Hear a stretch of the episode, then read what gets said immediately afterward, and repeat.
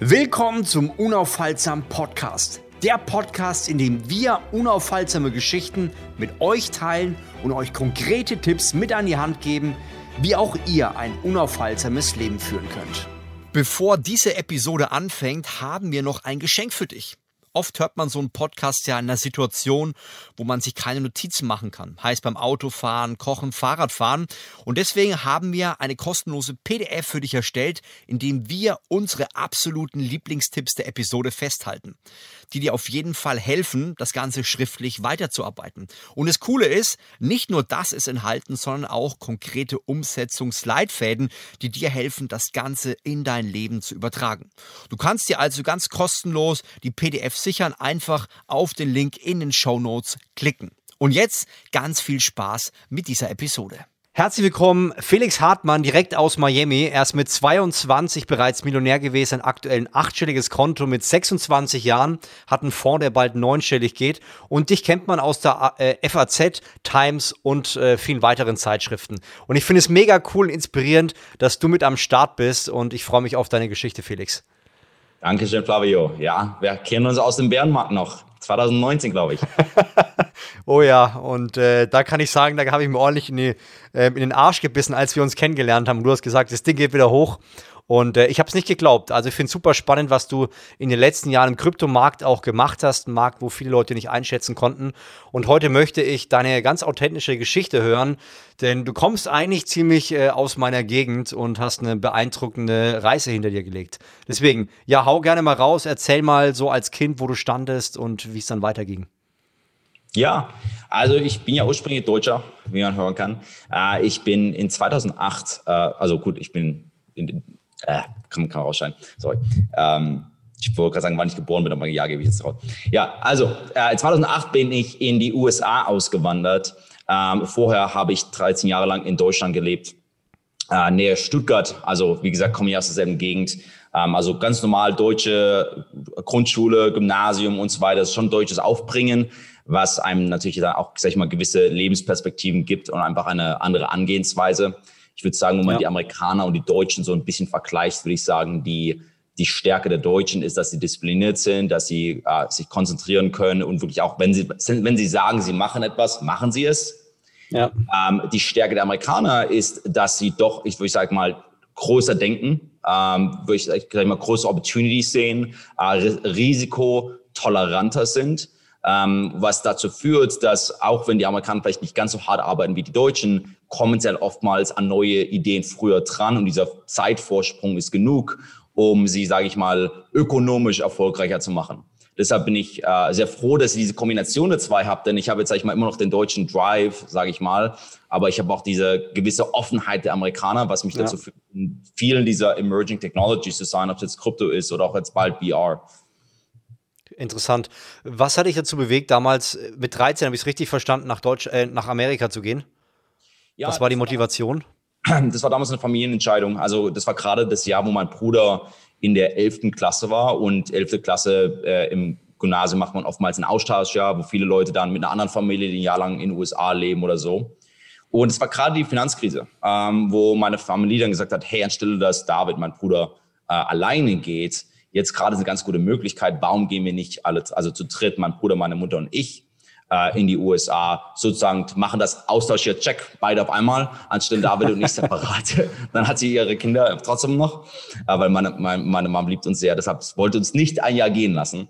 Ähm, und zur gleichen Zeit war es auch die Finanzkrise in den USA und es hieß, dass da schon eine extrem gute Möglichkeit war, zu sagen, hey, warum nicht ein Jahr nach Amerika ziehen sich da ein Haus in, kaufen, als wenn der Markt total im, im Boden ist. Also es war jetzt mhm. teilweise manche Häuser 70, 80 Prozent äh, und unter, sag ich mal, ein Jahr vorigem Marktwert verkauft wurden. Und mehr oder weniger dann nach einem Jahr Haus verkaufen wir zurückgehen. Hat sich das habt ihr gecheckt? Also warte mal, das habt ihr schon gecheckt, zu, zu wissen, der Markt ist am Boden, der geht sowieso wieder hoch und dann den Mut zu haben, einfach mal ein Haus zu kaufen und zu sagen, nach einem Jahr gehe ich raus und das Ding ist nicht im Minus? Gut, niemand, niemand weiß, wo der Boden ist, aber zumindest äh, zu dem Zeitpunkt waren zwei Sachen. A, der Häusermarkt in den USA war am Boden und zweitens der Dollar. Ein Euro hat ein Dollar 60 gekauft. Ähm, und mm. dann ein paar, paar Jahre, jetzt gerade ist natürlich der Dollar wieder schwächer geworden, aber sag ich mal, 2016 war es wieder 1,10. Das heißt, komplett anderer äh, Exchange-Kurs und es war gerade so wirklich so der Peak, wo du, du ein Euro dir so viel gekauft hat, weil nicht nur weil der Dollar so schwach, aber auch der Häusermarkt war so schwach. Also es war einfach ein verdammt guter Deal, wo wir gesagt haben, hey, ein Jahr Exchange könnte jetzt gerade wirklich Sinn machen. Ähm, aber was dann passiert ist, ist, dass wir uns so gut entwickelt haben. Ich habe ein Stipendium für eine Privatschule bekommen, äh, weil ich mich halt in der Schule angestrengt habe. Mein Bruder hat ein Stipendium für Uni bekommen. Da gibt der Staat von Florida wow. so Stipendien, dass man wirklich mehr oder weniger kostenlos an die Uni gehen kann. Und Uni ist ja eigentlich teuer in den USA. Ähm, und natürlich mit einem Stipendium im Schulgang kommt ein I-20-Visa. Das heißt, man darf länger in den USA bleiben. Und dann haben wir gedacht, wenn dann wurde aus einem Jahr mal zwei Jahre und dann wurde das zwei Jahre und wir dann doch drei Jahre, vier Jahre. Und äh, 2011 haben wir unsere Green Card gewonnen ähm, in der Lotterie.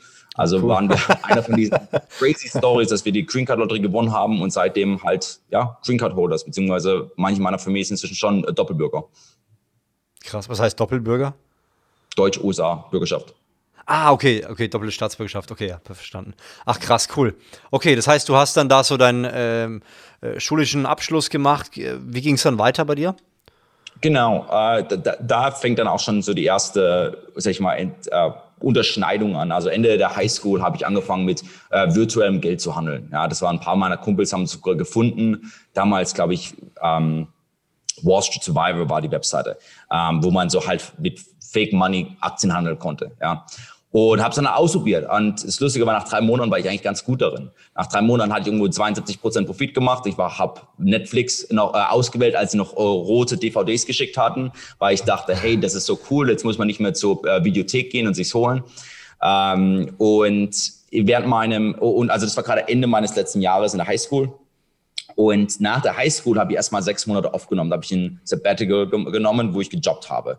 Also wo ich dann äh, eben, meine Mutter hatte so ein Versandbusiness, wo ich dann in ihrem Warenhaus gearbeitet habe, ähm, Inventur gemacht, Kisten rumgeschleppt und so. Ja, ähm, zum, Krass, aber warte mal, deine, deine Mutter hat dann auch schon ein eigenes Business hier gehabt? Genau, genau. Sie hatte einen, äh, so einen Party-Supply, so, so Partywaren per Amazon cool. verschickt. Genau, sie hat einen Amazon-Store so 2000, äh, ich sag mal 12, 13, 14 gehabt. Ja, ähm, wurde dann sehr, sehr hart von Amazon, weil, sag ich mal, Amazon hat die besten Artikel dann angefangen selbst zu verkaufen, also wurden diese Business ja, mehr und mehr geschlagen, bis dann irgendwann nicht mehr geklappt hat. Ähm, aber hab da halt in dem, im, am Anfang war es so im Keller, dann später war es mal im Bahnhaus, da drin gearbeitet. Und zur selben Zeit hat mein Bruder, mein Bruder, Bruder ist Programmierer und ähm, als, als Resultat habe ich halt irgendwo zu dem Zeitpunkt, war es glaube ich 7,50 Euro oder so, war halt der Mindestlohn, aber, aber ich irgendwo 7,50 Stunden verdient. Mein Bruder hat irgendwo 50 Euro die Stunde verdient, weil er Programmierer war und er saß da bequem im, im, im nicht im Sessel, aber im, im, im Office Chair, hat M&M's gegessen, Musik gehört, hatte, ist die so, so chill, wo ich dachte, scheiße, der verdient irgendwo so sechsmal, achtmal so viel Geld wie ich, ähm, aber hat es viel bequem, während ich schwitze und Kisten rumschleppe. Mhm. Und dann dachte ich, okay, ich muss an, äh, vor allem ich mir kurz davor an die Uni zu gehen, ich muss an meinen Skills arbeiten. Was kann ich, was kann ich tun, das einen echten Wert im Markt hat? Und das Lustige war, mein nächster Schritt war, auf LinkedIn zu gehen. Und da, da, da, da kam diese, diese, dieser Gedanke, weil ich habe mein LinkedIn wollte ich ausfüllen und ich war eigentlich ich war Top 4 Graduate in meiner Klasse gewesen, also viertbester Durchschnitt oder so. Hatte eigentlich, man hat so ein gewisses Ego, wenn man gut in der Schule war, in, initial, am Anfang. Wo man denkt, ich habe gute Noten, ich bin der Beste, ba, ba, ba, ba, ba. Gehst auf LinkedIn und mit Skills, hat's gar nichts. Dann dachte ich, hm, was kann ich tun? So, Microsoft Office, ja, was kann ich noch? Excel oder Sprachen, das war das Lustige dann. Da habe ich gesagt, okay, aber ich kann Sprachen, ich bin fließend Deutsch, Englisch und bin auch ganz gut in Spanisch. Da dachte ich, und dann, aber will ich Translator werden? Will ich ja nicht wirklich. Und dann war mir klar, dass viele dieser schulischen Sachen keinen echten Wert im Markt ha haben, worauf ich mir dann überlegt habe, was kannst du denn, das echten Wert im Markt hat? Und da ging mein Krass. Gedanke dann zurück an das virtuelle Geldhandeln, wo ich dachte, hey, du warst doch eigentlich ganz gut darin. Warum schaust du dir das nämlich mal genauer an und vielleicht mal nimmst es ein bisschen ernster? Und daraufhin habe ich mir dann, ähm, ich hatte dann zufällig gerade in der Woche einen Newsletter bekommen von so einer Trading, Trading-Schule, ja, wo ich dann gesagt habe, okay, das ist das Zeichen. Ich sign up für den Kurs, war vielleicht 1500 Dollar gewesen. Ähm, habe den Kurs gemacht, habe halt alles Mögliche über TA gelernt, über Derivate gelernt, Aktien gelernt und so weiter und so fort. Und da hat dann meine Journey begonnen. Ähm, ursprünglich im Aktienhandel, ursprünglich mit äh, Optionen. Und so kam ich ins Trading. Ähm, und das ging dann durch auch mit, durch College, wo ich dann dafür bekannt war, dass wenn der Unterricht, an, Unterricht fing um 9.30 Uhr an, Aktienmarkt öffnet um 9.30 Uhr. Das heißt, ich saß ganz gespannt im Klassenzimmer rechtzeitig mit, mit, Laptop offen, aber Augen waren nicht da, sondern die waren da. Und teilweise war es dann, wo der Lehrer gesagt hat, Felix, kannst du deinen Laptop zumachen? Und dann war ich vielleicht gerade in so einem Weekly Options Trade, also das, das, das Ganze, ist, das, was man machen kann. Aber das, ich, ich, so lernt halt jeder. Aber das, das Lustige war, ähm, damals war Trading noch ganz weird gewesen. Ja, das war, das war bevor der Wolf of Wall Street rauskam. Da ist 20 Jahre nach Wall Street, dem Gordon Gecko-Film. Also keiner hat sich wirklich dafür interessiert. Es war eine eigentlich relative Niche-Industrie, sage ich mal. Mhm. Ähm, ich war auch eine lustigerweise, ich war auf der Waitlist von Robinhood. Also ich war einer der ersten 500 Users, der auf der Waitlist von Robinhood war, bevor sie überhaupt live Ach, waren. Krass. Äh, du kannst auf mein TradingView-Profil gehen. Ich habe 2014 dort äh, meinen ersten Account gemacht, das gerade als sie ihre Series A geraced haben, vielleicht oder Seed Round geraced haben. Und heute ist die TradingView-Firma, glaube ich, irgendwo drei, vier Milliarden wert. Also es war relativ sehr, sehr früh in dieser Online-Trading-Welt. Ähm, hast du da was verdient? Also ging da was oder war das einfach nur so, ja. du machst ja, ein bisschen ja. hoch runter? Nee, nee, nee. Also in den ersten Jahren habe ich, also muss, muss es so, so vorstellen, mein allererstes Account-Funding waren vielleicht 950 Dollar gewesen. Also mein allererstes Account von war relativ nichts. Woher kam das Geld? Das Geld kam von meinem dem, dem Jobbing, das ich gemacht habe im, im Warenhaus. Ja, also ich, ich hatte ja nicht so viel. Und dann habe ich aber weiterhin hinzugefügt, dass vielleicht mein, mein Total Account Size habe ich hinzugefügt bis zu 4000. Also das war 2013, also lange, lange her. Und habe dann aber gut genug getradet, dass ich mich sozusagen durchs College traden konnte ähm, also sag ich mal, meine eigenen Kosten und so decken. Ja, und dann auch 2000, ich glaube, was, was 2015 mir dann auch mein erstes Auto angelegt habe. Das war eine. Aber das heißt, Kosten decken heißt, was, was machst du da so im Monat? 1000 Euro, äh, 1000 Dollar, 1500? Ja, so ein paar tausend, ja. Ähm, aber das führt nicht zu Accountwachstum, denn den großen Fehler, den ich dann auch gemacht habe, war 2015 habe ich mir den Mercedes geleast da hat es ja halt cool angefühlt, wenn man jung ist und so. Dachte, hey, ich bin jetzt 20, ich habe mir jetzt, mach mal, damals fühlen sich ein paar tausend groß an, wenn man es mit Trading verdient. Ich gönne mir jetzt ein, ein, Auto, was dumm war, weil dadurch, wenn du jeden Monat Geld rausziehen musst, dann wächst da nichts. Ja. Aber wie du hast jetzt 2000 ähm, wann war das? 2000? Äh, da warst du 20, genau. Das 20 und mit 22 warst du Millionär. Also das sind zwei Jahre, die dazwischen waren. Genau. Habe ich richtig verstanden? Ja, gut, der Kryptobullenmarkt, der Kryptobullenmarkt. Also dazu kommen wir dann gleich. 2017 war, war die Zeit, wo du dein Mercedes hattest? Nee, das war 2015. 2015, okay. Ja, mhm. also kurz, kurz also mit 18. 2012, 2012 virtuelles Geld Highschool, 2013 angefangen mit echtem Geld, relativ klein, mit, wie gesagt, dem Geld, das ich äh, äh erschafft habe im Job. Ähm, 2000, und das war dann die College-Zeit, wo ich Trading gelernt habe, 2013, 2015, relativ durchschnittliche Resultate, würde ich mal sagen. Äh, also gute gegen, gegen dem Ende, aber durchschnittlich in dem Sinne, dass noch viele Lessons to be learned waren, worüber ich auch viel auf meinem, meinem YouTube-Channel in alten Vlogs rede, wie 2014 zum Beispiel, ähm, so von einen Tradingplan kreieren. Weil ich sage mal, keiner, keiner als Genie geboren. Ich sage auch nicht, dass ich jetzt ein Genie bin, aber man macht halt extrem viele Fehler von wie viel Hebel man benutzt, bis zu, dass man einen Plan hat, bis zu ähm, einfach, einfach Risikomanagement, Account-Management, äh, mit, mit Account-Management meine ich, ähm, schlauere Sachen machen, zum Beispiel, dass der Account auch wirklich wächst, nicht jeden Monat rauszieht, sondern jeden Monat hinzufügt, weil ansonsten ja, ja, ja. auf der Stelle stehen. Ähm, 2015, 16, äh, nach Ende des 15, 16 habe ich dann äh, einen kleinen Hiatus gemacht vom Trading. Ähm, da bin ich mehr oder weniger zur selben Zeit, 2015, habe ich den Film Steve Jobs gesehen. Ich war, ich bin mich von Deutschland zurückgeflogen in die USA ähm, und habe den Film Steve Jobs gesehen, also die Biografie. Und das hat mich so ein bisschen auch an, angepusht, wo ich sage, hey, ich will nicht einfach nur noch, ich will nicht nur Geld rumschieben, was ja Trading ist. Ja, du schiebst Geld von links nach rechts, von rechts nach links. Ja. Und am Ende des Tages ist die Welt ein besserer Platz, nicht wirklich. Ja. Ähm, und dann habe ich den Steve Jobs Film gesehen und dachte, hey, du willst doch, irgendwie will ich auch was bauen. Ich will was kreieren. Ja. Und das war zufällig das war, es, nee, es kann sogar Ende 2014 gewesen sein, denn Ende 2014 war ich bei der Startup Competition. Da gibt es in den USA jedes Jahr den Startup Battle, wo in jeder Stadt gibt es kleine Startup Competitions und die Gewinner gehen dann zum Global Startup Battle. Und ein Kumpel hat mich mehr oder weniger mitgezogen. Der sagt, hey, dieses Wochenende ist Startup Weekend, du solltest mitkommen. Und ich hatte da eine Idee, hab's gepitcht, äh, hab am Ende des Tages, äh, am Ende des Wochenendes, drei Tage später, hab mir ein Team gebaut, MVP und so weiter, gewonnen. Bin dann zum Global Startup Battle gegangen und war dann dort, glaube ich, Nummer vier in den USA gewesen. Also plötzlich war so der Unternehmer in mir geboren und sagte, hey, ich will auch was, ich will auch am Bauen sein. Und was ähm, hast du ähm, gebaut, wenn man fragen kann? Das, das war damals, ähm, es, es, ging nirgends hin, aber die Idee war mehr oder weniger, das kann man, glaube ich, immer noch online finden. Es hieß Frelp, the Frat Yelp. Es, es, es klingt jetzt so dumm, aber es war eine App, wo man als College-Student mehr oder weniger die verschiedenen Events in deiner, in deiner Umgebung finden kann.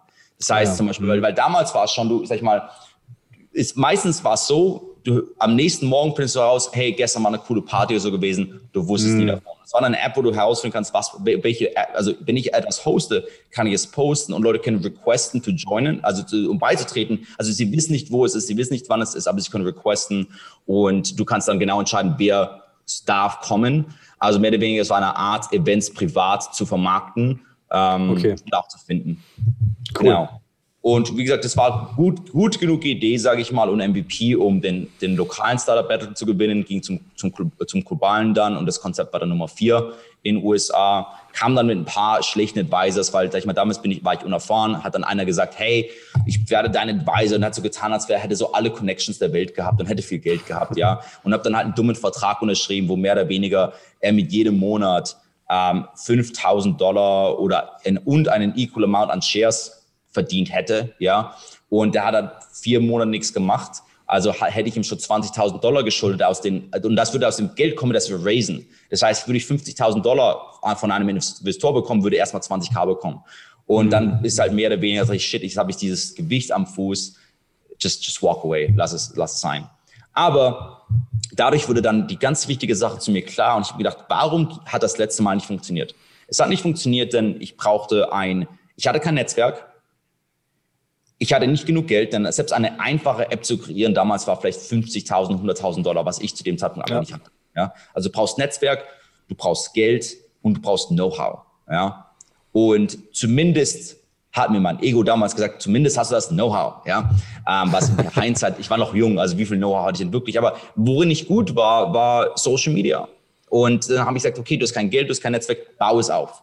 Also hatte ich die Strategie gehabt, hey, du hast ein spezifisches Know-how, das war damals Social Media Marketing, also zum Beispiel, und das ist way bevor Social Media Marketing ein cooles Ding war. Das war Mitte 2015 mhm. jetzt. Also jetzt sind wir so Mai 2015, wo man auch sehen kann, dass sich mein Instagram plötzlich ändert, also das, die, die Qualität des Ganzen. Wo ich dann angefangen habe, mein eigenes Instagram aufzubauen und ging von 200 Followers auf, glaube ich, irgendwo 10.000 Followers dann in dem Jahr. Wow. Ähm, das war früh, sehr, sehr, sehr früh, wo so einige Hacks noch gingen. So damals 2015 Follow, Unfollow Goldgrube. Heutzutage müsste da massiv gefleckt für werden. Ja? ja, ja. Ähm, und das hat dann dazu geführt, dass ich angesagt, gesagt habe, okay, lass mich alle, äh, weil, weil ich äh, Fraternity President war in den USA, Fraternity sind so diese Uni-Bruderschaften, ja, und ich war, mhm. war, der Präsident davon. Dadurch haben mich Startups ständig angeschrieben, ständig angemeldet, hey, könnt ihr das, kannst du das zu, deinen, zu, zu deiner Gruppe äh, ähm, äh, promoten, ja, weil du als, als Bruderschaft bist du fast schon wie so ein Megafon zum Universitätsschüler-Body, ja. Und dadurch haben mich all diese Startups geemailt und dachte ich, hey, an, sie wollen was von anstelle, dass du sie nutzt, was ihr Ziel ist, weil sie Marketing-E-Mails an dich schicken. Warum schreibst du ihnen nicht zurück?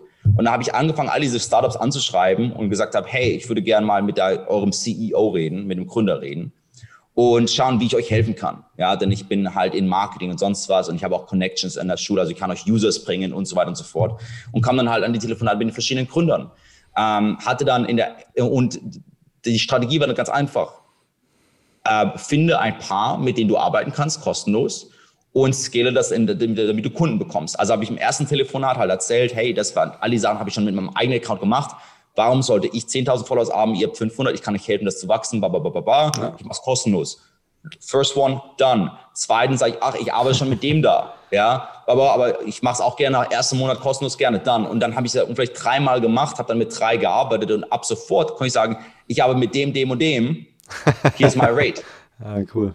Und, und das hat dann dazu geführt, dass ich, äh, um diese, dieses Chapter abzuhaken, eine dieser Firmen, mit der ich gearbeitet habe, war SubX. Das war eine Startup Expo. Also die hat äh, ein groß, das größte Unternehmens, die große Unternehmenskonferenz, Startup-Konferenz in Südflorida. Und da hat mich der Herr Präsident auch wieder Marketing-E-Mail angeschrieben. Ich habe dann geantwortet, hey, ich kann euch mit diesen ganzen Sachen Social Media und so helfen und Marketing. Und dadurch wurde ich dann zum VP of Marketing von dieser Konferenz. Und das ist alles so interwoven. Ähm, das Lustige war, meine nächste Startup, bei der ich dann gearbeitet habe, war ein, äh, ein, ein, ein, wie sagt man das, ein Sponsor dieser Konferenz. Fundus.com. Fundus.com war ein Sponsor von SubX, der Startup Expo. Und während der Konferenz bin ich halt ständig rumgerannt und habe gesagt, so, also, hey, ihr solltet den treffen, du solltest den treffen, ich bringe euch Leute. Ich, ich war das wie so ein Hustler, wo der mehr oder weniger fand, es äh, hatte zwei Leute, A, ein Investor, ähm, der, der die Idee hatte und es machen wollte und das Geld hatte. Und B, der CTO, das ist mein Bruder, ähm, dadurch habe ich sie reingebracht. Und der Investor saß, stand halt den ganzen Tag an dem Booth und hat gesagt, hey, David, wir brauchen, wir brauchen einen Bruder. Ja, sag ich, der, ich weil er, hat gesagt, der ist ein Hustler, ist ein Go-Getter, der macht uns all diese Intros. Wir müssen ihn an, wir müssen ihn on board bringen. Und ursprünglich wollten sie mich dann also als so, so, so super Low-Level-Position haben, wo ich gesagt habe, sorry, nee, nicht interessiert, weil ich habe genug anderes, das passiert. Und das ging dann sechs Monate, bis dann am Ende der sechs Monate, da hatte ich dann auch gerade, und ich versuche die, die Story so kontinuierlich zu halten wie möglich. Also wenn ich, wenn es jemals verwirren wird, ja. Bescheid. Ähm, im, im, das, wir, wir sind jetzt im Sommer 2016 inzwischen. Sommer 2016 habe ich auch mein, mein erstes Buch veröffentlicht, Dark Age, und da hatte ich eine große Marketing-Campaign gemacht, habe dann alle möglichen so Rankings in Amazon gebrochen und sonst was. Und dann was ging es da in dem Buch? Uh, Dystopian Fiction. Also das ist uh, also ein, wie sagt man es, ein Roman. Es ist ein Roman. Ähm, ah, ja. Zum Ende der Welt, Dystopie, mehr oder weniger. Es spielt, es spielt in 2000, äh, 2150, so 100 Jahre nach dem nuklearen Dritten Weltkrieg. Ähm, die Idee okay. des Ganzen, der, der, Titel heißt ja Dark Age und es geht darum, dass die, es, es zeigt eine Welt in der Zukunft, die an mehr an die Vergangenheit erinnert, denn alles geht zurück in die dunkle Zeit, also ins Mittelalter mehr mhm. oder weniger, wo der Hauptcharakter okay unter einem Tyrann in einer Stadt lebt. Aber das ist für eine andere Story. Ja, spannend. Okay, ich will jetzt nicht Amazon, ablenken, aber genau, wollte ich wissen, wann ich Amazon cool. reinziehen. Ähm, genau. Und auf jeden Fall, das war halt auch wieder so ein weiterer Beweis, dass, hey, der Typ weiß, wie er, der Typ bin, bin ich, ähm, wie man marketet und sonst was. Und dann ja, haben sie ja. gesagt, hey, Fondes kam zu mir und gesagt, hey, wir bringen dich rein als CEO. Äh, wir geben den CEO-Titel. Du bekommst 33 Prozent der Firma und du bekommst eine Salary. Und für mich damals als 21-Jähriger war das halt dann irgendwo schon Jackpot. Also es ist eine gefundete Startup mit einem Live-Produkt, bekommst den, einen geilen Titel, Status, du bekommst Geld, also musst jetzt nicht mehr ständig nach Kunden suchen. Ähm, und du bekommst Anteile, also Big Upside, wenn es funktioniert. Ja. Und ähm, das Schade daran war, dass, ich sag mal, Fundes hatte zwei Modelle. Ähm, einmal das, äh, einmal Equity-Based Crowdfunding, das war, wurde gerade erst legal in den USA. Da gab es ein, ein Gesetz, das durchkam in dem Jahr, namens der Jobs Act, wo man ab sofort ähm, von normalen Leuten auch Kapital ansammeln darf im Austausch gegen Anteile. Ja, weil ah, sagen, wir kicken da, das sind ja nur gegen Produkte. Ja, also, also das äh, Fundes sollte wirklich zwei Arme haben. Einmal Crowdfunding gegen Produkte und einmal Crowdfunding gegen Anteile. Und ich bin für den den rechten Teil beigetreten. Ich war ich sehr, weil ich kam mir aus der, aus der Aktien-Trading-Welt, dachte, hey, jetzt kann ich die Sachen kombinieren. Ich kann etwas bauen, aber auch irgendwie trotzdem noch so an, mehr oder weniger baue ich eine, eine neue Börse auf für Private Equity. Ja, also für Sachen, die noch nicht publik sind. Ah, also das okay, fand ich okay, geil und wollte es halt beitreten und das hat für mich gepasst. Ähm, leider haben sie dann gesagt, hey, wir haben die linke Seite schon gebaut, wir haben schon das äh, das Reward-Based Crowdfunding gebaut. Lass uns erstmal hier ein bisschen Traction bekommen und dann ein bisschen mehr in die, die andere Seite. Ähm, aber, und hier kommen wir zu Krypto. Ähm, das super und, und, und ganz kurz, die, der erste Note für äh, Krypto war schon in der College-Zeit, als ich selbst getradet hatte, gab es äh, Fraternity-Brüder, die gesagt haben, hey, dieses Bitcoin kannst du mal analysieren. Also habe ich meine ersten Analysen schon in der, in der College-Zeit gemacht aber dann kam Bitcoin wieder in mein Leben durch Fontes, wo wir E-Mails bekommen haben von Venezuelanern und Kolumbianern, die gesagt haben, hey, ähm, wir würden wirklich gerne eure Plattform nutzen für Crowdfunding, aber wir haben solche strengen Währungsrules, äh, sage ich mal, von, äh, also Regeln von unserer Regierung. Wenn ihr Bitcoin integriert, würde es verdammt viele Leute geben, die es hier nutzen würden. Und das heißt, das war dann in 2016, also die, das Team hat schon selbst angefangen, 2015. Ich habe dann dadurch als CEO wurde das wieder aufgepackt, also aufgegriffen und weiter gepusht, wo ich dann E-Mails hatte mit Coinbase und mit BitPay, schon damals in 2016, wo man so wirklich, wo man Coinbase Corporate mehr oder weniger noch e-mailen konnte. Das kann man ja heutzutage bekommt man nicht mal Customer Support. Ähm, und habe dann halt mit ihnen relativ oft ge-E-Mailt, aber woran es dann, also die Integration war gebaut. Es war live sogar für ein paar Tage, aber dann haben sie gesagt, sorry, ähm, wegen Anti, äh, auf Englisch sagt man Anti-Money Laundering äh, Regeln dürfen wir nicht okay. äh, Bitcoin-Payments für sowas wie Crowdfunding erlauben, denn das ist ah, das okay, ein, okay. der einfachste Weg, um Geld zu waschen. Denn was mache ich? Ich sage, oh, ich kreiere hier ein Produkt und wie man von Crowdfunding oft kennt, oftmals shippen sie es gar nicht, also oftmals ist gar nichts hinten mhm. dran. Da an, jemand anderes von seinem Account schickt Bitcoin rein, also wurde der Bitcoin transferiert, gewaschen im, äh, im Austausch gegen eine Ware, die am Ende gar nicht mal, die gar nicht mal geschickt werden muss. Ja, ähm, dumm, dumme Sache, ähm, aber ansonsten wäre es richtig geil gewesen, weil wir wären wirklich die erste Crowdfunding, also wir waren die erste Crowdfunding-Plattform mit Live-Bitcoin-Integrationen, aber leider nach drei Tagen haben sie uns gezwungen, es wieder runterzunehmen wegen dieser Regeln. Aber der wichtige Also da warst du schon, da, da, warst du dann schon im Markt und hast dich mit dem Thema dann schon deutlich besser ausgekannt mit dem Thema Bitcoin und Co. Genau, und, und der Drehpunkt war dann für mich, dass durch diese Konversationen war Krypto dann doch wieder mehr auf meinem Radar gewesen, wo ich dann äh, öfters mal, weil ich auf ihrer Webseite sein musste, ähm, die Preise gesehen habe. Ja, und, und mir ist dann aufgefallen, hey, seit, ich, ich sage, ich glaube, mal Mitte 2016, wenn ich mich richtig erinnere, war Bitcoin bei vielleicht 200 irgendwas Dollar und gegen Ende des Jahres ist es auf irgendwo 700 Dollar angestiegen. Ja, also, also, das war ja schon mal ein großer Wachstum, ungefähr verdreifacht. Äh, ähnlicher Zeitrahmen ist auch Ethereum bei Coinbase hinzugefügt worden. Ja, das heißt, es gab plötzlich mehrere Tokens. Und Ethereum hatte dann meine, meine Aufmerksamkeit, weil ich ja, so Mini-Recherche damals schon gemacht habe und gesagt, okay, das macht was komplett anderes. Es will Computing machen. Also es will ja wirklich ein Turing-Complete Token sein, wo man was bauen, oben drauf bauen kann. Und viel wichtiger war dann, äh, gut, na, für den Trader mir viel wichtiger, war dann, dass am Anfang 2017, also Januar 2017, war Ethereum vielleicht 8 Dollar wert. Und dann, als ich meinen Uni-Abschluss gemacht habe im Mai, ich weiß, ich saß am Tisch, so bei meiner Graduation, habe auf mein Handy geguckt, den Ethereum-Preis, war ich bei 50 Dollar. Ähm, und mehr oder weniger in dem Moment habe ich gesagt, du, du warst schon richtig in dem Gefühl sozusagen, dass, dass, dass hier was Großes passiert mit Krypto. Ähm, und ich bin pretty much all in gegangen. Also das all in, in kam in zwei Phasen. Erstmal, ich habe jeden Dollar, den ich noch hatte, ähm, weil das, äh, das Problem war mit meiner Startup war, der Investor nach vielleicht nach meiner, also ich war mit der Startup vielleicht zu 14 Monate gewesen oder so. Und so nach acht Monaten plötzlich hatte der, hat er kein Geld mehr gehabt. Also er war plötzlich so relativ kurz, also oder war nicht mehr bereit, mehr reinzustecken. Und es war ich sein Job. Die Jobs okay. waren, ich bin der, der Typ, der ich, ich mache Execution, äh, David macht äh, Building, Programmieren und der Investor covered die Costs. Und so nach acht Monaten plötzlich hat er aufgehört, mich zu zahlen hat aufgehört, die Kosten, die anderen Employees zu zahlen, die anderen Kosten zu zahlen. Also habe ich dann plötzlich, weil ich so überzeugt war, angefangen, meine eigenen Kreditkarten zu sliden äh, für Marketing Expenses und sonst was. Habe persönlich irgendwo, keine Ahnung, 34, 40.000 Dollar, also an eigenen, sag ich mal, Schulden aufgebaut, um die Firma wow. äh, zu finanzieren.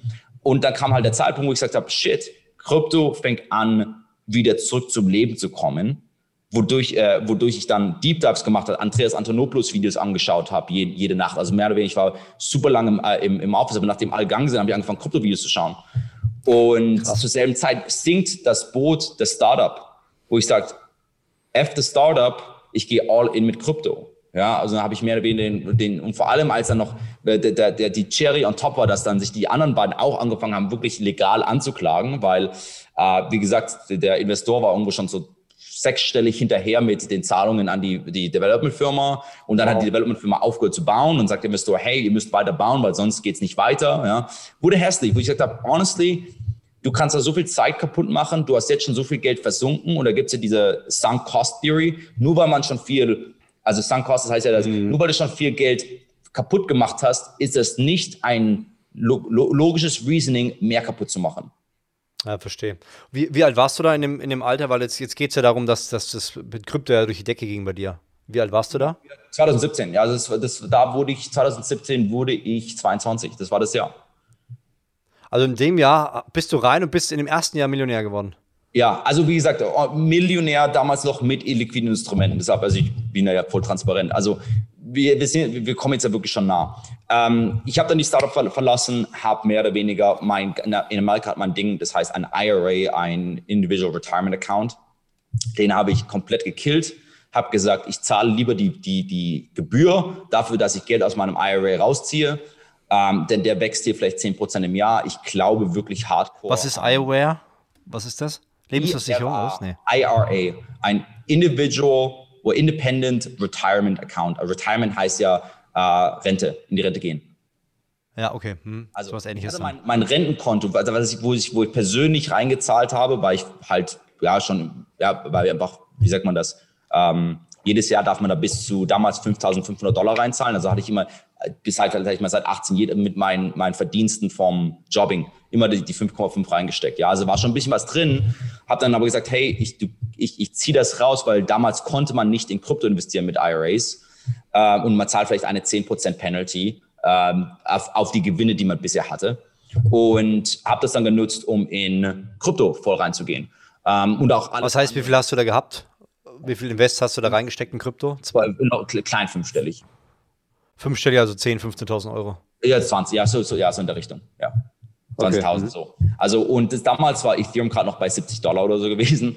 Ähm, und bin halt komplett in, in ETH und Bitcoin reingegangen und habe es dann halt aktiv getradet und auch wirklich outperformed mit Active Trading, ähm, wo ich, you know, beim Ende des Jahres dann irgendwo, also ich habe auch Geld ab und zu mal rausgezogen, aber so in dem Jahr habe ich irgendwo so zwischen 66 und 100x gemacht. Also es war halt schon ein extremes Jahr, 2017, weil wow, ja der, der große, der große Krypto-Bullenmarkt, also damals war so ein paar größere Namen, also ähm, wie ist Ethereum 77 Dollar zu 1400. Damals war ähm, IOTA von 50 Cent zu 5 Dollar. Ähm, Ach, das war 2017 war das, ne? 2017, ja, ja, ja. Da war ich nämlich genau der Idiot ganz am Ende, am Ende des Jahres, als, als wirklich alles on top war. Da habe ich dann bin ich eingestiegen, also genau. hab, bin auf die Schnauze gefallen. Ja, okay, und, krass. Genau und und dann kam noch Dings obendrauf. Ähm, genau. Ähm, und der, der, der Punkt, also was dann noch hinzukam mit, mit, mit Millionär werden, waren verschiedene illiquide Instrumente, also wo ich dann auch Advisor wurde zu zwei verschiedenen Projekten, wo man dann auf on, on paper hatte ich dann auch irgendwo so, sag ich mal, bei dem einen irgendwo 300k an, an Rechte zu den Tokens. Die wurden dann am Ende nichts draus. Aber zumindest, you know, ich hatte so verschiedene Werte zu der Zeitpunkt, wo ich dann halt ja in dem Jahr schon Millionär wurde. Ähm, wie, es, wie ist es? Also ich meine, du bist 22, das ist ja, das ist ja, das ist ein verrücktes Alter. Jetzt, jetzt stellst du irgendwann fest, du hast jetzt deine Millionen, bist du da erstmal ins Lokal gegangen und hast dann, hast dann irgendwie für 500 Euro da einen Champagner aufgemacht und gut gegessen oder wie hat es ausgeschaut?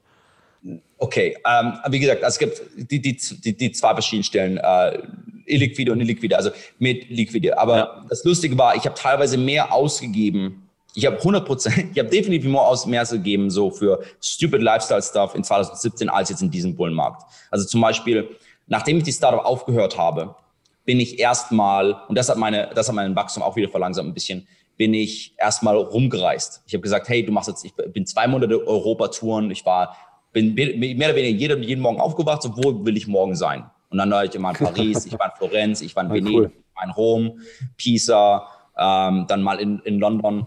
Ähm, und hat mehr oder weniger wirklich einfach dieses Nomaden-Life, sage ich mal, wo ich dann halt jeden, jeden, Tag in einem anderen Hotel und so, hat auch Spaß gemacht. Und dann, ähm, aber dann am Ende dieses Trips, erstens A, habe ich auch dann alle meine Schulden von Fundes abgezahlt, also wieder komplett alles auf Null.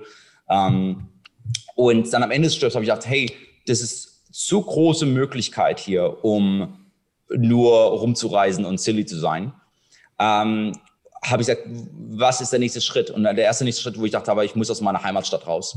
Und habe dann gesagt, hey, LA ist eigentlich eine Stadt, Los Angeles ist eine Stadt, wo ich viel Wachstum sehe, wo viele Leute, viele Leute in Kryptoindustrie sind.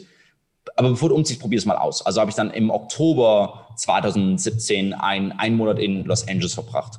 Ähm, habe dann, ähm, wie alle möglichen Zeiten der Städten, Städten mal eine Woche gelebt, einfach zum Ausprobieren. Da war dann am meisten so diese Phase, von der du erzählst, so da habe ich zum allerersten Mal in meinem Leben für Tables ausgegeben. Also wo man sich, in Amerika gibt es, also beim Club kann man sich ja einen Tisch kaufen, wo man gut bei günstig, damals günstigen Clubs waren vielleicht 500 Dollar pro Abend. Inzwischen habe ich schon fünfstellige gesehen. Mache ich persönlich nicht, aber so Investoren von mir haben so 8.000, 10.000 Dollar Tisch. Ja, gibt's. Ähm, aber zumindest, äh, da habe ich die ersten Mal so angefangen, so ein bisschen zu leben. Ja, ähm, weil das Geld hat irgendwo, das Lustige war, ich habe sogar noch so Instagram-Stories auf meinem, äh, in, in meinem Archiv, äh, wo ich so geschrieben habe, wer wer, wer gewinnt, IOTA oder Felix, weil damals habe ich, also in, inzwischen denke ich, IOTA ist Bullshit, aber damals habe hab ich es halt getradet. Und das Lustige war, ich konnte nicht den Wachstum meines Portfolios schneller ausgeben. Also sprich, mein, selbst wenn ich mir Hebel gekauft habe, während ich aus war, mein Portfolio mehr gewachsen, als was ich ausgeben konnte. Ja, und ähm, genau. Aber nach diesem Trip habe ich gesagt, okay, LA is the place to be. Ähm, da habe ich auch wieder extrem viele Connections gemacht, äh, auch wenn ich jetzt nicht so viel über von ihm halte. Äh, okay, gut. Äh, ich saß in einem Café zum Beispiel und lustigerweise am Tisch neben mir war das Team von Ty Lopez. Ty Lopez kennt man wahrscheinlich in Deutschland. Mhm, ja, ja, ja, genau. Wo ich da, wo ähm, ich dann zum rübergelaufen bin, von mir erzählt habe, sie sagten, ach cool, mal was ich mit Fundes gemacht habe, was ich mit Krypto mache. Und dann haben sie mich eingeladen und so komme ich auf das Ty Lopez Programm und habe da unterrichtet. Also ich unterrichte auf Ty Lopez an Programmen. Ja, wo Ach, ich dachte, shit, solche. Hast du da Thaddeus kennengelernt? Ha? Hast du darüber Thaddeus kennengelernt? Nee, das war später in 2019. Ah, okay. Ja, okay. Mhm. aber okay, auf jeden Fall, das Lustige daran war, dass das war auch nochmal ein riesen Push für meine Personal Brand, weil sobald ich auf seinem Kurs war, habe ich jeden Tag hunderte an neuen Follows bekommen, weil der, das war damals so Peak Ty Lopez, als er famous war, sage ich mal. Ähm, aber auf jeden Fall, am Ende des Jahres habe ich dann gesagt, okay, ähm, ich jetzt, du hast jetzt den ersten ganz ordentlichen Erfolg gehabt. Jetzt ist die Frage, wie geht's weiter? Und ich habe mich entschieden, anstelle zu Cash Out zu machen, weil zu dem Zeitpunkt, wie gesagt, hatte ich an, an alle, alle Assets combined, wie gesagt, siebenstellig. Ich hatte einen fünfstelligen monatlichen Einkommen auch außerhalb von Krypto, wo ich gesagt habe, ich hatte also zu dem Zeitpunkt hatte ich die ersten Consulting-Gigs, die mich 10k pro Monat zahlen. Die Academy hat über 10k pro Monat gemacht, wo ich gesagt habe, dachte habe, hey, die meisten würden jetzt aufhören und sagen, hey, ich gehe jetzt auf eine Insel in Bali und habe jetzt Spaß, wie auch immer. Ja, ja. Aber ich persönlich war da so tief in, in, in Krypto eingekauft, mental, wo ich gesagt habe, das ist so eine massive Industrie. Wir haben noch nicht mal den Boden gekratzt, sage ich mal, was hier möglich ist. Und deshalb habe ich entschieden, ich will, äh, I want to double down, ich will wirklich tiefer in die Materie reingehen. Und deshalb habe ich zwei Entscheidungen getroffen, die groß waren für mich damals. Einmal nach LA umziehen, nur drei Sachen. Nach LA umziehen. Nummer zwei, ich habe einen Vollzeit-Videograf angestellt, also dass ich so Gary Vee-Style angefangen habe zu vloggen. Und das kann man alles noch auf YouTube finden. Da gab es irgendwo so sechs Monate lang, wo ich dreimal die Woche Vlogs gemacht habe. Und drittens, meinen eigenen Hedgefonds kreieren. Ähm, der Hedgefonds war auch, es waren alles, also auch alleine einen Hedgefonds aufzusetzen, kostet ich im ersten Jahr schon mal sechsstellig. Also nee, wow. mehr oder weniger, ich habe gesagt, du hast zwar schon ein bisschen was hier, aber ich mehr oder weniger war bereit, so ziemlich alles neu zu riskieren neu zu investieren, um mir diese Infrastrukturen aufzubauen, wie eine Brand aufbauen, einen Fonds aufbauen, ähm, damit ich mehr Hebel habe. Ähm, und you know, die Zeit war, die Zeit war gut und schlecht zur selben Zeit.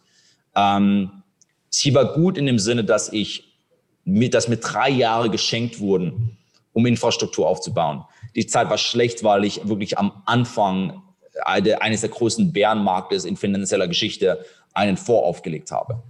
Ähm, und, und das hat dann halt zu, sag ich mal, weniger klamourösen Jahren geführt, weil, you know, ums, ums mal, mal die, die Extremen, mal einfach so die Extremen zu sagen. Also wie gesagt, wir sind jetzt dann Anfang 2018 inzwischen und die, die Story erzähle ich auf jedem Podcast, aber muss jetzt nicht immer nochmal, aber teilweise der Grund, ja, warum ich den Anfang, der, der Grund, warum ich den Fonds anfangen wollte, war, viele Leute haben mich immer gesagt, hey, warum handelst du nicht für mich 20.000, 30.000? Und ich habe immer gesagt, ach, diese 20, 30.000 bewegen die Nadel nicht genug für mich, um dieses Risiko anzunehmen, um jetzt jemand antworten zu müssen, um jetzt jemanden, sag ich mal, ständig Reporting zu müssen, was haben wir getradet und warum habe ich gemacht, was ich gemacht habe.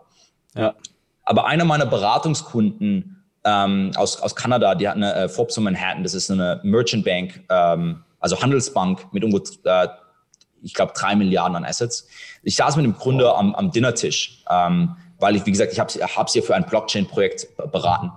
Und ich habe ihm meine, meine Performance so gezeigt. So mein, ich habe damals, damals meinen persönlichen Binance-Account vielleicht gezeigt, also die Performance und was noch.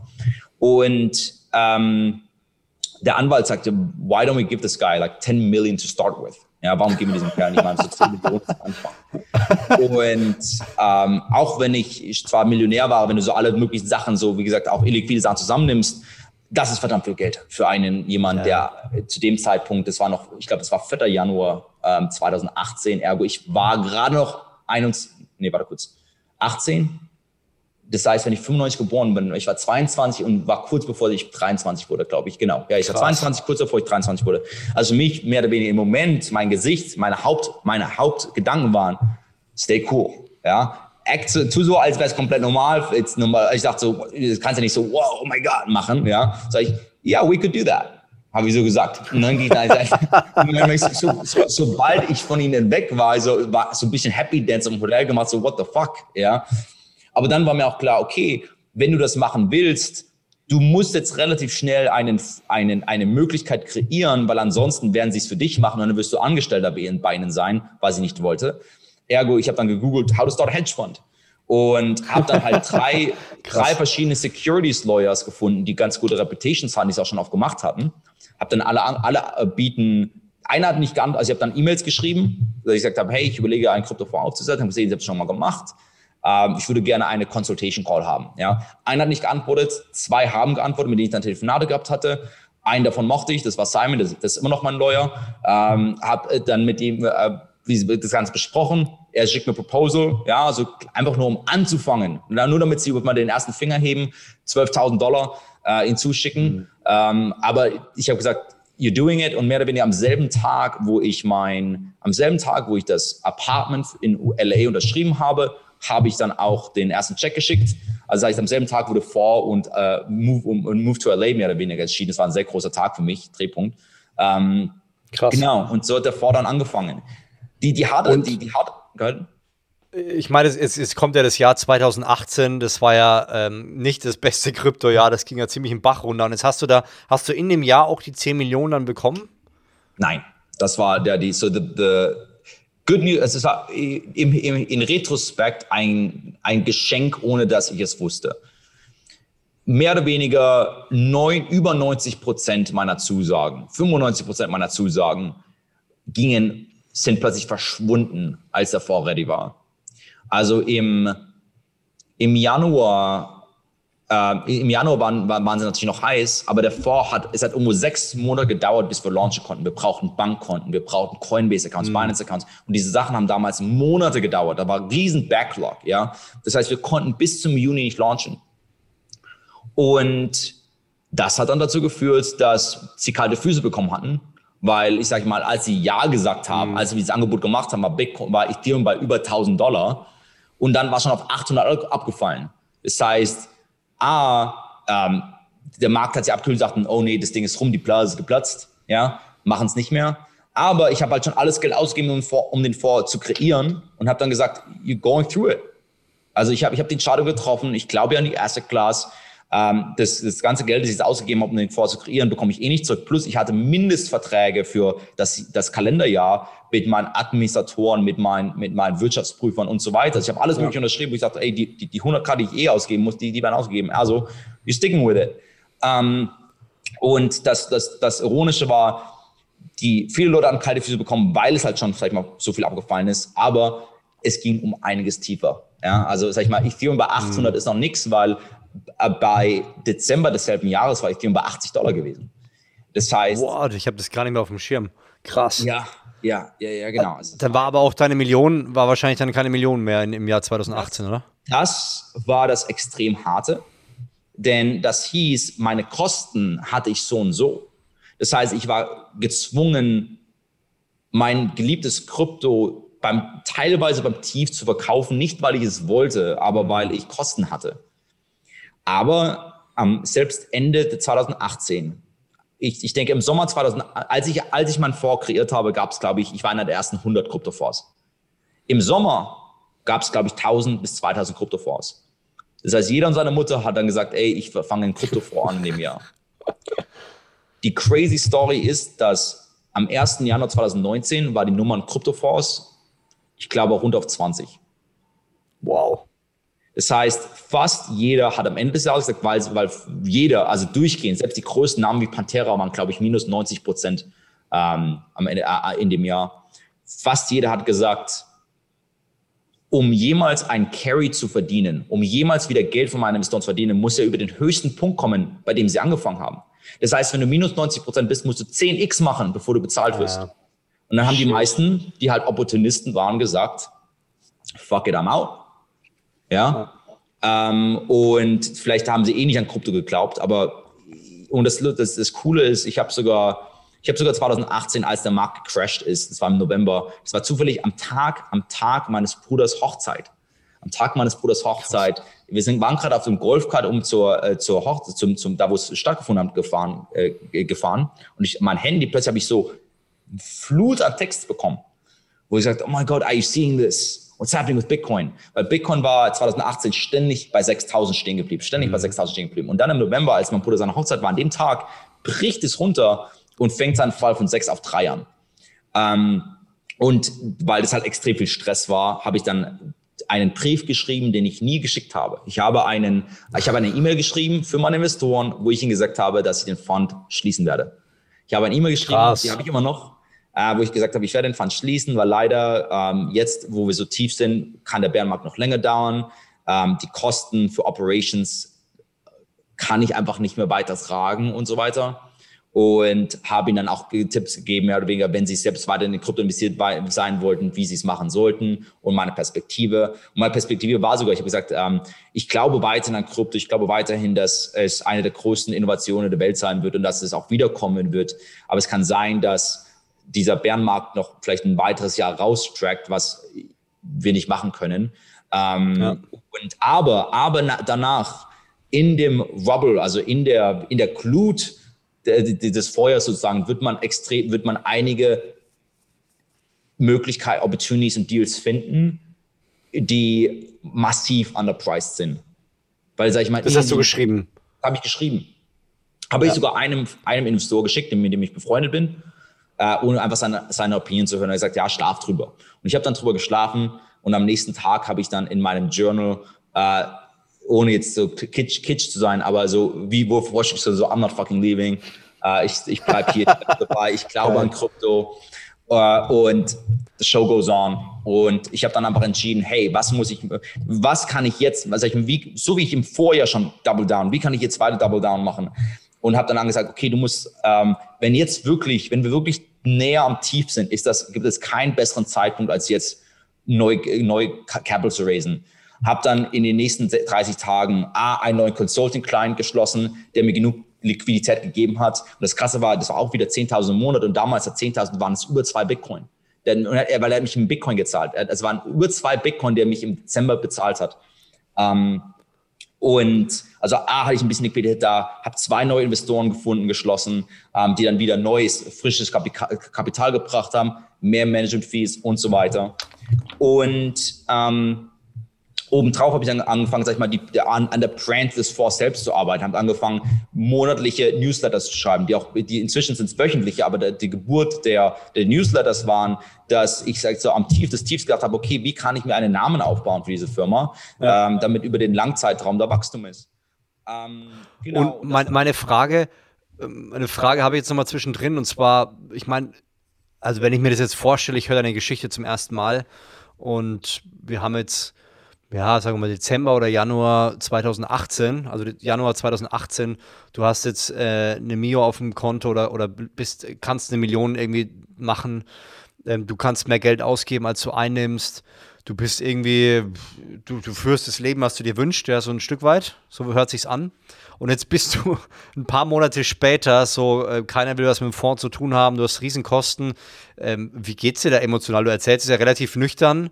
Hast du manchmal das Gefühl gehabt, das Leben ist räudig oder hast du, war, war diese tiefe ähm, Sicherheit, die irgendwann in dir kam, so das geht alles wieder aufwärts, so eine Frage der Zeit?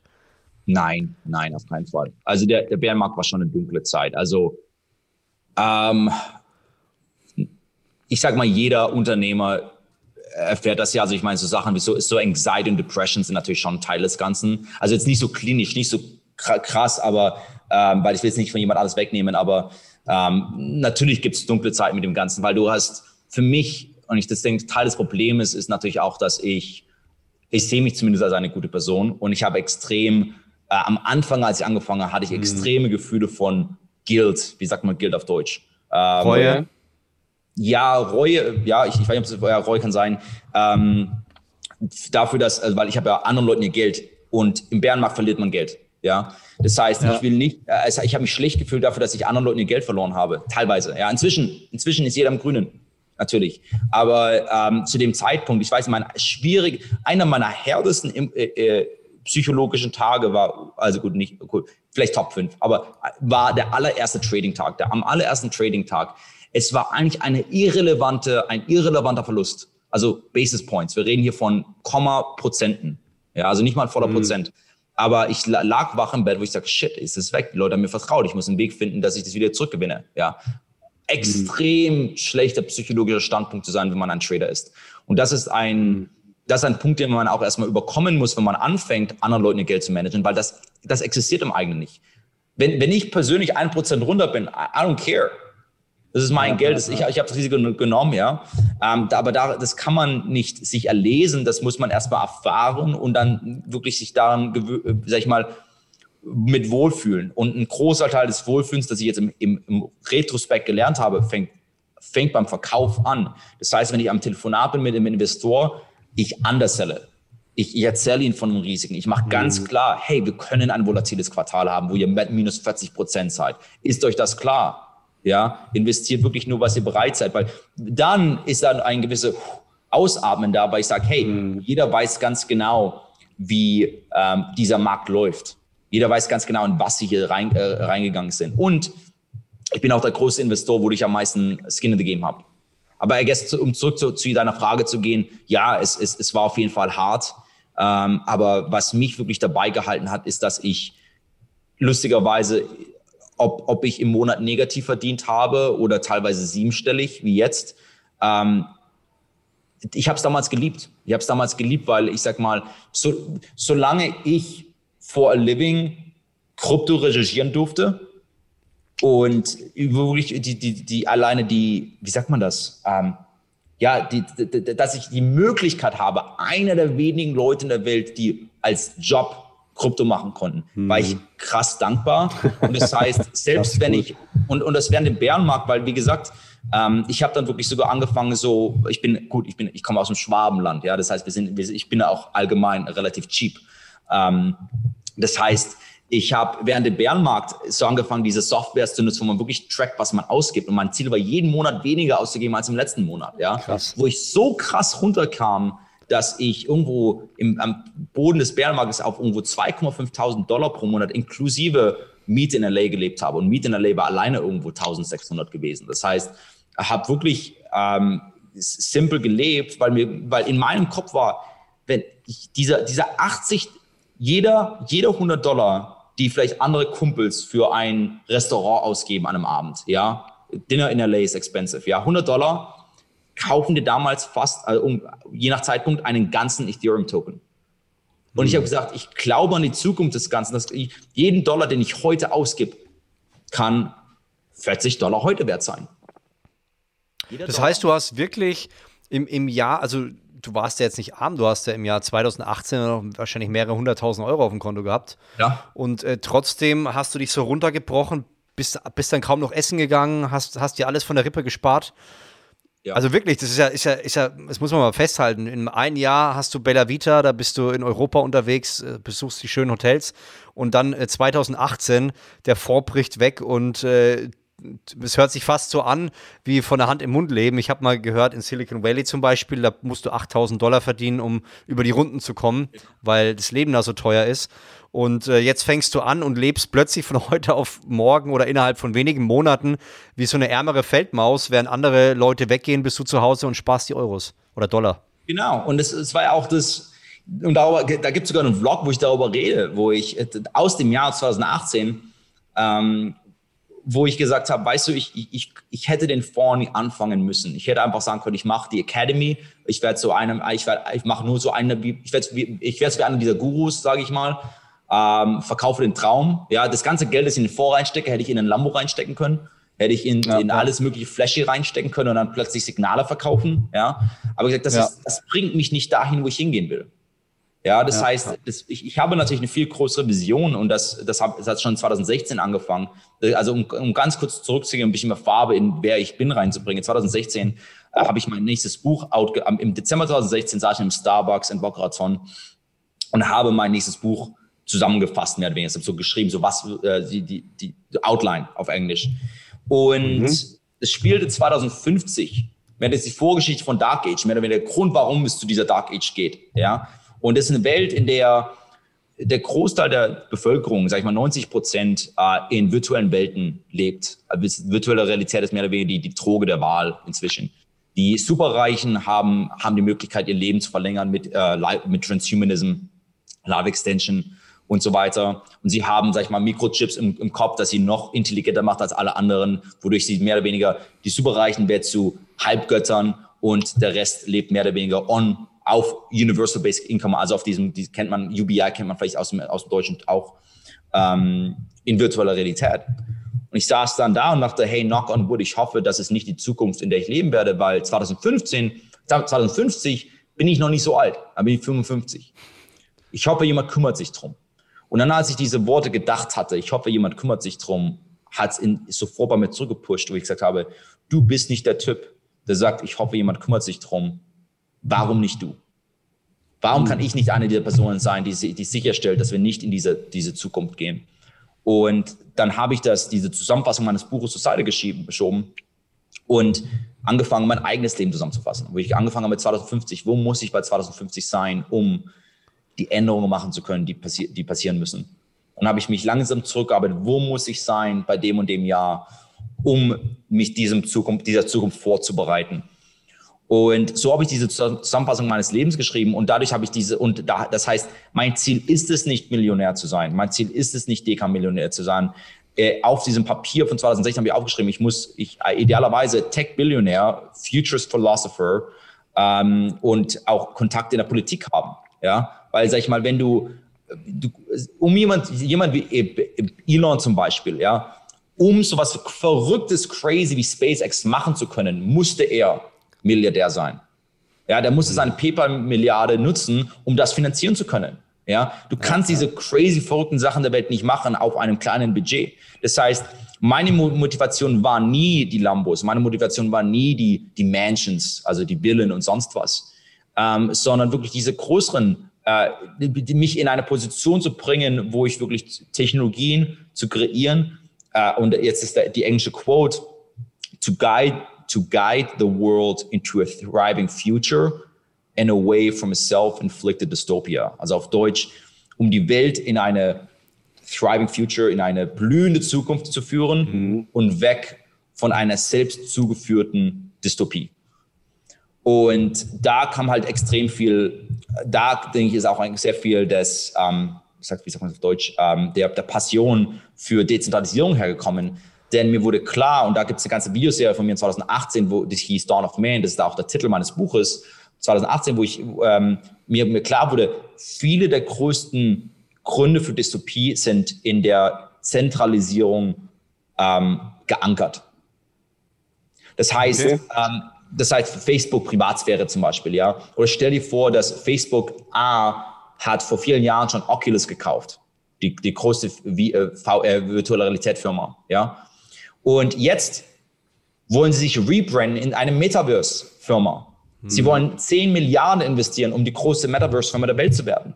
Das heißt, wie, wie scary ist es in dieser Dawn of Man Zukunft meines Buches, wenn diese virtuelle Realität, in der 90 Prozent der Menschen leben wie eine Droge, wenn die von Facebook kontrolliert wird?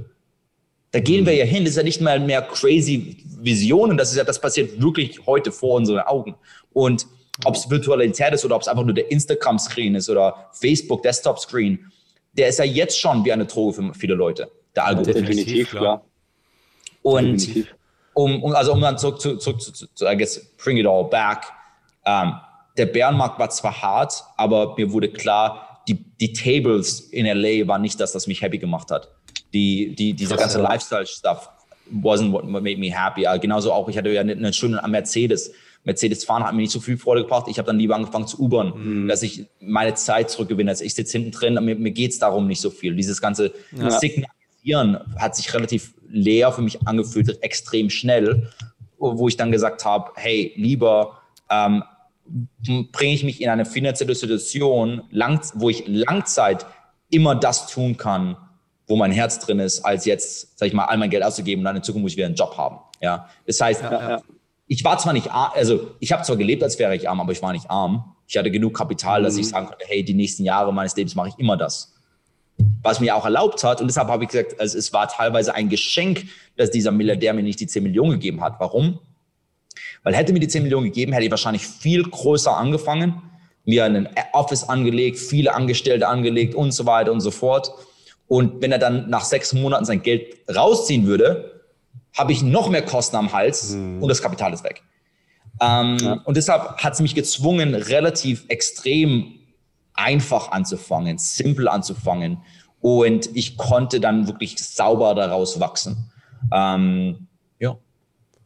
Ja, spannend. Und da war ja, ich meine, das 2018 war jetzt kein glorreiches Jahr, 2019 war jetzt auch nicht Bombe, beziehungsweise die Anfangsphase. Ich kann mich erinnern, wir haben uns im, ich glaube, vor ungefähr zwei Jahren, oder zwei, ich habe gar kein Zeitgefühl mehr, 2019, doch zwei Jahre haben wir uns kennengelernt auf dem Event von Thaddeus.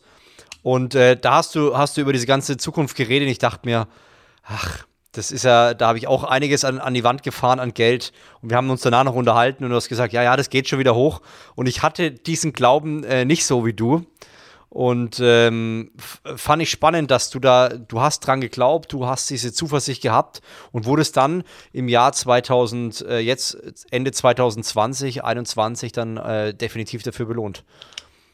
Und äh, das finde ich spannend das ist ja das, das genaue Gegenteil, ja. Ich habe ja auch äh, viele Jahre lang in jungen Jahren ähm, diese Daytrading-Bücher gelesen und habe auch ein bisschen getradet und ich, ich hatte immer diesen Hunger nach diesem schnell und hektisch.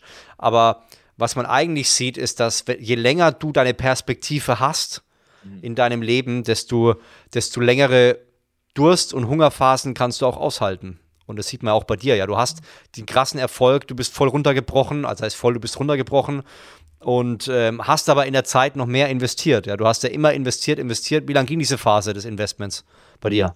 Das, das Krasse war, ich bin der, ich bin Investor und das, das Coole, also wie gesagt, ich habe ja extra während der Bärenmarkt dann auch noch so Consulting-Sachen gemacht. Ich habe andere Wege gefunden, auch noch Cashflow zu generieren, wodurch ich der Investor bin, der am meisten hinzugefügt hat. Das heißt, äh, bei den Bärenmarkt-Tiefs habe ich auch 20 mal 20 Monate oder inzwischen, glaube ich, 24 Monate, der, der vielleicht 36 Monate, der, der, die davor inzwischen existiert. Also gut, inzwischen existiert er vor vielleicht für 40 Monate. 24 davon habe ich Geld hinzugefügt. Also fast jeden Monat habe ich immer Geld hinzugefügt, Geld hinzugefügt, selbst wenn es klein war. Mhm. Aber dieser Punkt ist selbst wenig in 2019, 2020 ist inzwischen viel Geld geworden. Ähm, ja. Das heißt, wo ich konnte, habe ich halt äh, wie es, wie auch, auch andere Sourcen gehabt. Ähm, also wir sind dann jetzt 2018 warum ich habe entschieden weiterzumachen. Wir sind jetzt Anfang 2019, wir haben uns getroffen in Berlin ähm, bei der Konferenz. Ähm, da wurde es ja auch zum ersten Mal wieder besser. Bitcoin ist ja von 3.000 auf 14.000 in dem Sommer gestiegen. Ähm, da oh. kam ja der erste, der erste Luftgreifer wieder. Und für mich war das eigentlich schon wichtig, weil der, der Punkt, dass Bitcoin über 6.000 gegangen ist, also wieder rausge, wie sagt man das, geklettert ist, äh, war extrem viel Zuversicht, weil das heißt, vorher war ja meine Angst, dass wir noch tiefer, tiefer, tiefer, das mehr oder weniger wie so ein Extended, ähm, man nennt das manchmal so Tombstone Charts, ja, wo das diesen krassen Ausbruch geht runter und dann geht es einfach langsam, langsam tiefer, tiefer, tiefer, mhm. tiefer. Das war nicht der Fall. Ähm, und dadurch, sag ich mal, kam der Markt wieder. Du hast auch die Holding Patterns haben sich äh, improved. Das heißt, alte, viele Langzeit Bitcoin Holders haben angefangen nachzukaufen, mehr zu kaufen. Und 2019 war mehr, mehr weniger ein Baujahr für mich, wo ich viel Zeit auch in Deutschland verbracht habe. Ich habe da mehrere Touren gemacht. Ich war ja in Deutschland im Juni auf einer Tour, im September, Oktober. Der Markt war verdammt langweilig. Ähm, 2019 war einfach seitwärts. Wieder, wieder mal war Bitcoin der war so, Bitcoin war so viel bei 10k und 6k, dass man fast schon im Kopf angefangen hat, Bitcoin als 10k zu sehen. Ähm, das war wie so ein Fixpreis, ähm, weil es jetzt ständig, sag ich mal, ich habe bei 3 angefangen, ist auf 14, runter auf 10, 11, 10, 11, 10, 11, 10 und dann vielleicht auf 6, dann wieder hoch auf 10. Also es, es war extrem langweiliger Markt zu handeln, wo ich viel Zeit hatte und habe dann gesagt, hey, warum nutze ich nicht, nicht diese Zeit, um der Industrie zu helfen? Mehr, mehr Leute darüber informieren. Und da habe ich dann diese Touren gemacht. Erstmal im Juni hatte ich die, das Seminar gehalten, ähm, wie heißt uh, uh, Crypto Revolution, uh, the future, the, the, the, the a look into the decentralized future, also Kryptorevolution, ein, ein Blick in die dezentrale Zukunft. Den Vortrag habe ich bei der K5 von Sven Ritter gehalten damals im Juni. Ich habe ein kleines Seminar persönlich in, in Stuttgart und ein paar anderen Städten gehalten. Und damals die, die Seminare waren kostenlos. Das heißt, ich habe aus, aus, dem guten, aus dem Guten meines Herzens einfach gesagt, hey, ähm, ich will Leute dieser Thematik näher bringen, die ist so groß und die meisten Leute verpassen es. Ja, das heißt, ich habe wirklich aus mehr oder weniger, weil ich wirklich daran geglaubt habe, diese, diese Vorträge gehalten.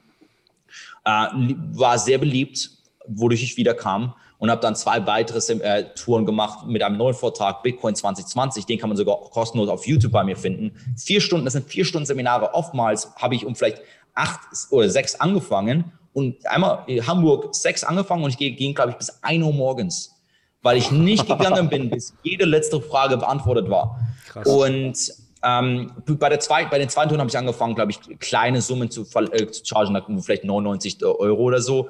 Ähm, einfach nur, weil mir aufgefallen ist, wenn es kostenlos war, kommen manchmal Leute nicht. Mhm. Ähm, aber wenn sie dafür zahlen, dann kommen sie auch wirklich. Ähm, genau, und das habe ich dann auch bei Unis gegeben, wie der, der Technischen Hochschule Ingolstadt, Technischen Hochschule Augsburg und bei Hochschule Neu-Ulm. Genau, also an drei deutschen Unis. Mhm. Und genau, das war dann mein 2019. Ähm, und der Spaß hat dann auch erst wirklich, und während dieser ganzen Zeit habe ich natürlich mehr Kapital eingesammelt, an meinen Strategien gearbeitet. Damals habe ich mit einem ähm, Part-Time, ich hatte einen Part-Time Quant gehabt. Also ein, ein Quant ist ja mehr oder weniger ein stelle vor einen Trading-Programmierer, jemand, mit dem ich Systeme aufbaue, also Systeme programmiere, Bots programmiere und so weiter, wo wir mehr und mehr Automatic Trading in, in der Zeit gemacht haben, weil der Markt halt extrem seitwärts volatil war. Das heißt, da kannst du viel mehr Arbitrage machen in der Zeit. Mhm. Ähm, 2020 sind wir jetzt angekommen und, und, und da war, ist, ist, das ist wahrscheinlich das spannendste Jahr. Ähm, 2020 hat einfach brutal gut für uns angefangen. Äh, eine dieser neuen der Strategien, die, dem, die ich mit dem Quant gebaut habe, hat 96, 96, ja, 96 mhm. in, einem, in, in einem Monat verdient, ähm, wodurch dann oh. plötzlich so, uh, we're back, you know, like things are good again, ja. Und, und als hätte, im Februar war es irgendwo, bevor der Monat war, war als der Monat rum war, es flat, aber mitten im Februar war es dann nochmal plus 30 Prozent. Also waren wir auch plus 140 Prozent für, für, bei Februar 15, so top of the world. Und dachte ich, okay, jetzt habe ich mein goldenes Ei gefunden, mit dem ich, sag ich mal, oder meine goldenes Huhn, mit dem ich endlos Eier legen kann, mit diesem System. Und fast schon so zurück zu Old Habits, habe dann gesagt, okay, jetzt warst du, hast du, jetzt warst du lange genug konservativ. Ich habe es war lange, lange konservativ, habe auf meine 2.500 Dollar pro Monat gelebt und reinvestiert, reinvestiert, reinvestiert. Das heißt, alles Geld, das ich gespart habe und reinvestiert habe, war jetzt plötzlich plus 150 Prozent angewachsen. Und habe dann mit meinem Kumpel angefangen, ähm, Villen in Beverly Hills anzuschauen, ähm, wo wir getourt sind. Das kann man, wer auch immer mir schon lange folgt, kennt diese ganzen Stories. Aber ähm, das Lustige war dann, wir haben äh, die, die, diese Villen getourt und fast unterschrieben haben wir eins gefunden. Das war dann halt irgendwo 16.000 im Monat, das uns geteilt hätten. Und ähm, dann wurde gerade meine, meine Großmutter krank. Es wurde gerade meine Großmutter krank und es war wirklich schl schlimm und habe dann gesagt, shit, sag ich mal, du, du verdienst nicht dieses ganze Geld, um dann nicht da, da sein zu können. Also habe ich mehr oder weniger einfach spontan gesagt, forget everything here. Ich buche mein Ticket, fliege nach Deutschland. Und das war dann inzwischen schon wie gesagt, Ende Februar, ja, und wir wissen ja, was im März passiert, war dann Ende Februar, ähm, bin ich äh, nach Deutschland geflogen und es war das wahrscheinlich, wahrscheinlich mein Nummer eins Top Hardest Day in den letzten fünf Jahren, ähm, wo Bitcoin fängt an von es war 11.000 auf 10.000 auf 9.000 auf 8,5.000 äh, während meines Fluges zu fallen. Also während meines Fluges äh, nach Deutschland, wollte zu meiner kranken Oma gehen und ich komme, also ich bin abgeflogen, es war vielleicht bei 10,3, ich komme an, es war bei 9,5. Noch kein Problem, das passiert ständig, ist ja normal. Ähm, und hatte natürlich dadurch, dass ein große, lange von Los Angeles nach Deutschland und spontan gab es nur Leberflüge, es war vielleicht ein 24-Stunden-Trip, 24 Stunden Flugzeuge, Leo, äh, Waff. Komme an und mehr oder weniger sitze am Krankenhausbett mit meiner Oma halt ihre Hand und in meinem Kopf dachte ich, das wäre mehr oder weniger the last time I see her. You know, das, für mich war es nicht, für mich war es nicht Krankenhausbett, das war fast schon mehr Todesbett, wo ich dachte. Mhm. Und auf einer Seite will ich natürlich nur im Kopf bei ihr sein. Auf der anderen Seite, jedes Mal, wenn ich mal auf meinem Handy blicke, sehe ich, dass es tiefer und tiefer fällt. Zwischen waren wir bei 8,7, 8,5, 8,3. Und natürlich bin ich jetzt nicht in der Position, habe ich mein Trading Desk, wo ich jetzt was, etwas machen kann, wo ich Damage Control machen kann, wo ich gar nichts machen kann. Ja, ja. Und Hebel fängt an, so langsam äh, in, in, in, in, Ärger, in Ärger zu kommen. Ähm, und teilweise also no sleep, really rough emotionally mit, mit meiner Großmutter. Ich dachte, shit, du hast jetzt so lange überlebt mit dem Fonds, alles läuft gut. Und so irgendwie so, du hast jetzt gerade die, die Villen in Beverly Hills angeguckt. Irgendwie so, Fate will es nicht. Also das, wie sagt Fate auf Deutsch sagt man, ähm, das Schicksal will es nicht, mhm. dass du mal deinen Moment hast. Ja. Ähm, wo ich so wirklich so teilweise schon so physically sick war, wo ich mich übergeben konnte, aber gar nicht, nicht mal die, die, die Stärke hatte, mich zu übergeben. Ja. Und das war einfach rough. Und das Lustige, äh, nicht, es war nicht lustig, aber das Ironische war, wie gesagt, ich, in diesem Zeitraum habe ich nur die plus 30 Prozent, die ich im Februar gemacht habe, zurückgegeben. Das heißt, wir waren immer noch plus 100 Prozent für den Monat. Technisch gesagt hätte ich alles verkaufen können und es wäre immer noch gut gewesen. Aber ähm, wenn du halt siehst, dass innerhalb von ein, zwei Tagen diese plus 30 weggehen können, spielt dein Gehirn ganz schnell, wie lange wird es dauern, bis die anderen auch weg sind. Ähm, und dann glücklicherweise, meine Oma geht's wieder besser. Sie, sie ist gut. Also, aber das war, das war halt eine riesengroße Scare ähm, weshalb wir dann, äh, und dann bin ich halt wieder zurückgeflogen. Ähm, und dann wurden Sachen auch natürlich nicht viel besser, weil dann kam der Covid-Crash. Ja, Covid hat ange angefangen, ich weiß noch, ähm, es war, ich glaube, es war ein Donnerstag, es war, es war eine Mittwochnacht, Mittwochnacht, wo, oder nee, es war Donnerstagnacht, es war Donnerstagnacht, wo Trump äh, gesagt hat, er schließt die Türen zu Europa. Ja, also kein Travel mehr nach Europa, kein Europäer können mehr rein, was ein gewisser What the fuck Moment war, weil das, das, kennt, das kannte man noch nie. Das kann man, also ich, aus meinem ganzen Leben kannte ich noch nie, dass die USA die Türen zu Europa schließt. Das war so ein ja, Outlier-Event, wo man gar nicht drüber nachgedacht hat. Und äh, nachts, wir sind noch shopping gegangen für, äh, für Materialien. Das war gerade Lockdown, fängt ab morgen an, mehr oder weniger. Alles mögliche, leere, leere Stores ähm, Name, was wir konnten, meistens einfach nur Pasta und Tomatensauce, weil das einem am lange hält, wenn man denkt, wenn man, wenn man denkt, man geht in den Bunker für die nächsten sechs Monate. Ja. Und das war die große Fateful Nacht, Black Thursday, wo um vier Uhr morgens, äh, 4 Uhr morgens, äh, Sonntag, Donnerstag auf Freitag, vier Uhr morgens LA-Zeit, also sieben Uhr morgens New York, fängt dann an, Bitcoin so mehr oder weniger von, es war ja bei, bei meinem Oma war vielleicht 8,3, inzwischen ist es 7,6, es geht auf 7,5, 7,4 und dann war es an der 5 Jahres, es war eine 5 Jahres Trendline, wo ich dachte, hey, das ist einfach ein geiler Zeit zu kaufen, kaufe mehr, kaufe mehr auf Hebel, weil ja, es ist, es ist, in fünf Jahren hat es nie die, diese, diese Zone gebrochen und, you know, be, be, be greedy when others are fearful, bla, bla, bla. Ähm, aber wir wissen nicht, was dann nicht passiert. Plötzlich hat es angefangen, 100 Dollar jede Minute zu fallen. Also ich saß um vier Uhr morgens vor meinem PC und habe zugeguckt, wie Bitcoin 7,6, 7,5, 7,3, 7,2, 7,1, 6, und dann sag, oh shit, 6, 6,9, 6,8, 6,5, bis auf 5,5 runter. Und dann war ich auch wieder relativ platt und habe gedacht, holy shit, leg dich hin, was auch immer du jetzt machst, wäre nur aus Emotionen, get back to tomorrow. Mhm. Leg mich halt hin, was heißt morgen, es war vier Uhr morgens, ja, und dann wache ich halt ein paar Stunden später auf. Inzwischen sind wir bei 3,8 und dann war ich halt so ein bisschen ein Zombie, Zombie für die nächsten 24 Stunden, einfach mal herauszufinden.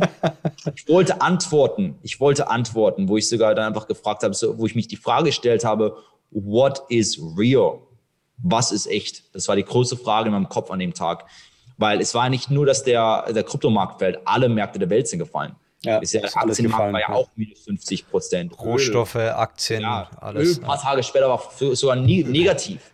Ja. Minus 20 Dollar oder so war das, ne? Genau, ich glaube, minus 38 war das Peak. Aber auf jeden Fall, es war Krass. einfach verrückt, wo ich, ich, ich wollte nur wissen, so in dem Zeitpunkt, wenn du die Märkte navigierst, musst du wissen, sage ich mal, ja, was, was ist wahr, was ist echt, woran du dich festhalten kannst.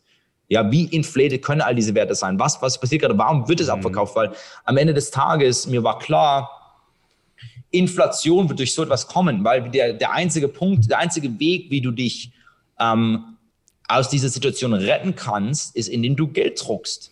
Aber warum verkaufen Leute dann ihre harten Assets? Mhm. Cash. Und das, das Gute war dann, dass ich ich hatte immer extra Geld beiseite, weil ich halt so ein Ende der Welt-Typ bin, hatte dann halt so ein paar Batzen an Geld in meinem Safe und laufe dann wirklich mit Maske und Lederjacke, ich sah aus wie so ein Krimineller, laufe dann mit meinen Batzen an Geld zur Bank und das, das noch lustigere war, dass die Bank geschlossen war. Sie wegen, wegen Covid keiner durfte rein. Also stand ich, stand, stand ich am Bankautomaten und habe fünfstelliges an Geld ähm, reingeschoben, 100 Dollar Bills und das Limit war, jeder Deposit, jedes, jeder, jeder Zyklus war maximal 3000 Dollar. Das heißt, ich mache rein, rein, rein, rein, okay, drück, leg nochmal, ja. Und ich gucke so rum, ich habe mich so wie so ein, so ein oder so. Ähm, und habe das dann halt zurück auf die Börsen geschossen und habe mir dann halt beides ähm, seit zum ersten Mal in fünf, sechs Jahren, also seit zum ersten Mal, seit ich äh, Fund ist ange nee, nee, seit ich Krypto angefangen habe, 2017, also seit ich alle meine Aktien damals gekillt habe, mein IRA, zum ersten Mal wieder Aktien gekauft. Also als halt beim tief, tief, tief des Marktes. Krass. Ähm, da krass. Geld reingeschoben in, in Aktien. Ähm, dann habe ich noch mehr auch in Krypto reingehauen, äh, habe sogar, glaube ich, dann eine ja, auf jeden Fall. Aber wie viel hast du ungefähr reingehauen? Aktien in Krypto? Also fünfstellig hast du gesagt oder sechsstellig dann? Fünfstellig, ja, ja nee, nee, fünfstellig, weil ich habe ja, ich, ich hatte nicht sechsstellig nur an, an physischem Cash in meinem, in ja, meinem ja, ja. liegen. Aber halt, ja. Auf jeden Fall, aber das, das ging relativ weit natürlich, weil damals war Bitcoin, äh, im März ist ja Bitcoin wieder auf 3.000, 4.000 gefallen. Ja, ich, mhm. auch Ethereum ist, glaube ich, unter 100 Dollar wieder gewesen. Das heißt, es hat einem extrem viel gekauft in einem kurzen Zeitrahmen. Ähm, und, aber ansonsten habe ich dann halt mit dem Fonds gesagt, okay, ähm, wir, ich, ich sag mal, ich habe dann halt diese, die, die, die Inflation Thesis gespielt und hatten dann wieder mehr oder weniger den, den ganzen Crash relativ schnell recovered. Aber was viel wichtiger war, war und das, das ist der Drehpunkt. Das ist eigentlich der Drehpunkt der ganzen Story, wo sich extrem viel für den Fonds geändert hat, für mich geändert hat, ist, dass ich seit 2019 investieren will in etwas namens DeFi, Decentralized Finance. Ja. Und dass diese, die, ähm, die amazing Kombination, die in DeFi passiert ist, Decentralized Finance, ist, dass zu dem Zeitpunkt, wo alle Märkte am schlechtesten waren, alles war gerade zerstört, hat DeFi mehr oder weniger seinen Cambrian Explosion Moment gehabt. Also seinen, mhm. seinen, seinen Moment, wo die Technologie sich plötzlich beweist hat, dass es plötzlich möglich war. Also die, die nicht wissen, was mhm. Decentralized Finance ist, dezentrale Finanzen, das heißt, was, was Bitcoin mit Geld macht, ein dezentrales Geld. Jetzt hast du auch dezentrale Börsen. Das heißt, ein, ich versuche jetzt mal, was kann man in Deutschland, was sind deutsche Börsen für Aktien? DAX. DAX. Ja, nee, nee, nee, so wie jetzt zum Beispiel was, was TD Ameritrade, Robinhood. Wie nennt man Robinhood? Solche Ach so, ähm, wie, wie, heißen die hier? Ich muss, ich muss selber überlegen, weil ich habe selber keine deutsche. Ähm, ja, es, Pub, äh, Trade Republic, glaube ich. Trade Republic, ja, so, so wie Trade Republic oder Robinhood oder was auch immer. Das gibt es inzwischen dezentral. Das heißt, dass es nicht keine Firma kontrolliert, sondern dass es die Token Holders kontrollieren. Und das ist, es ist eine Börse, wo jeder Mensch einen Wert launchen kann und niemand kann es stoppen. Und ebenfalls wurden dann die ersten ähm, dezentrale Banken haben Traction gesehen, wo du Geld leihen kannst. Du kannst Geld entweder ausleihen oder verleihen und Zinse, Zinse bekommen. Komplett dezentral, ohne eine Bank, ohne eine Kreditinstitution hinten dran. Und für mich war das ein riesengroßer What the fuck Moment mehr oder weniger, als ich gesehen habe, dass DeFi von ein paar Millionen zu zwei Milliarden angestiegen ist. Also zwei Milliarden an User Number. Also wie viele User, äh, also wie viel Geld Users anvertrauen. Ja, wie viel Geld steckt mhm. in diesen dezentralen Systemen drin. Also nicht Market Cap, sondern wirklich Nutzer. Und damals war es noch relativ verpönt. Äh, 2000, das Verrückte war, Kryptofonds in 2018, 19 waren Hardcore Bitcoin. Also teilweise, wenn du weniger als 50 Prozent deines Kryptofonds in Bitcoin gehalten hast, warst du teilweise als extrem riskanter Spekulant angesehen. Was eigentlich mhm. dumm ist, weil warum, warum müssen Investoren Performance Fee zahlen, wenn du Bitcoin hältst? kann hier, aber das Lustige war, äh, heute kann es jeder machen. Damals war Bitcoin noch komplett, I don't know how to get. Viele Leute wussten gar nicht, wie sie Bitcoin kaufen. Die wollten das gar nicht selbst machen. Teilweise ein Bitcoin-Fonds 2008, ein Kryptofonds 2018 war teilweise Teile des Salespunkts war, dass wir uns darum kümmern. Ja, aber ich habe mhm. dann gesagt, hey, ich ich, ich breche jetzt die Status quo und, sag, und, und, und mache nicht nur hier Bitcoin halten und sonst was, sondern ich habe gesagt, wir machen einen starken Bet auf DeFi. Ich glaube schon lange an DeFi. DeFi war bis dahin 10% unseres Portfolios, aber ich habe gesagt, nein, DeFi ist wahrscheinlich die größte Innovation seit Bitcoin, wird wahrscheinlich größer sein als Bitcoin selbst. Uh, und let's double down on it. Und dadurch hatten wir dann natürlich ein sehr, sehr starkes 2020 Jahr, ähm, weil DeFi hm, wurde dann zur größten Innovation des Spaces, haben dann natürlich richtig incredible Deals gefunden, wie zum Beispiel Enzyme Finance. Enzyme war unser erstes Activist Investing ähm, Pro Projekt, wo wir ein Pro Projekt gefunden hatten, 4 Millionen Dollar Market Cap, 4 Millionen, gar nichts, ja, haben dann ein paar Prozente davon gekauft und haben, äh, haben, wurden dann aktiv darin. Ich habe einen der elf Board Seats bekommen. Wir haben ihnen mit Tokenomics geholfen. Wir haben ihnen mit Partnerships geholfen und so weiter und so fort. Und inzwischen äh, Enzyme von 4 Millionen Market Cap auf knapp 300 Millionen Dollar Market Cap. äh, und es ist gelistet auf allen großen Börsen von Coinbase, Binance und so weiter. Äh, und inzwischen über 150 Millionen Dollar nutzen die Plattform. Das heißt, Users vertrauen der Plattform mit über 150 Millionen an, an Cash.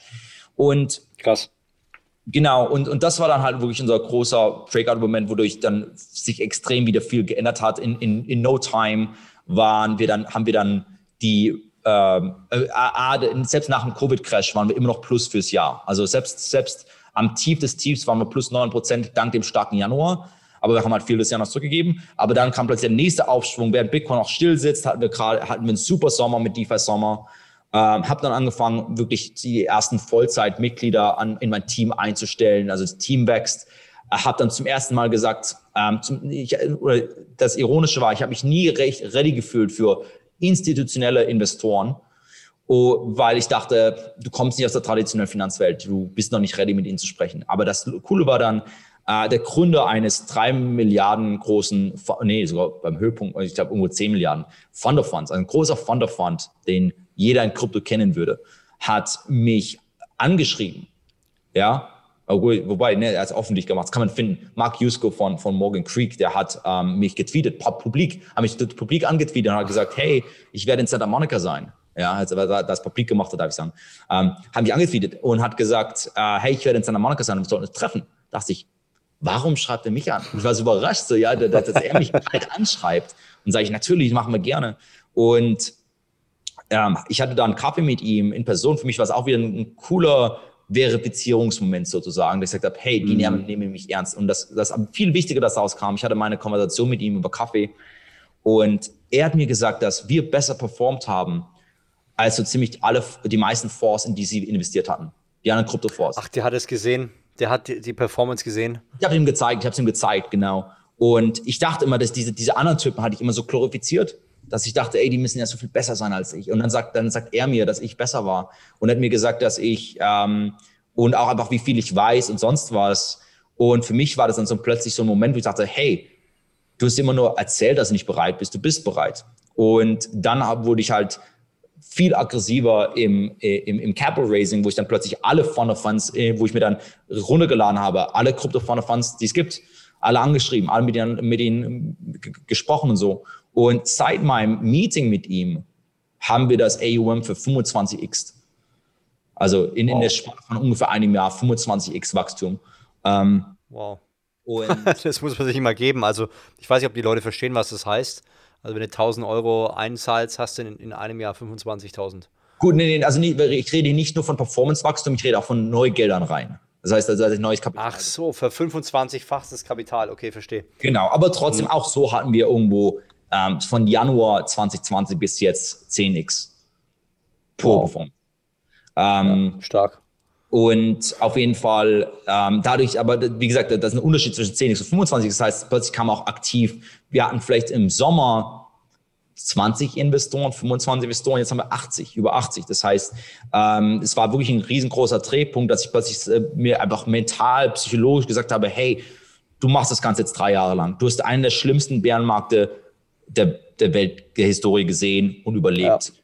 Zwar manche hässliche Narben, ja, aber du hast durchgestanden und während die meisten aufgehört haben, wie gesagt, es gab in 2018 über 1000 Kryptofonds und dann plötzlich 20, ja. Äh, die, der Große deiner Competition ist tot. Die haben aufgehört. Ja. ja und wenn sie neu anfangen wollten, wird sie so wie mich damals wahrscheinlich nochmal sechs Monate dauern.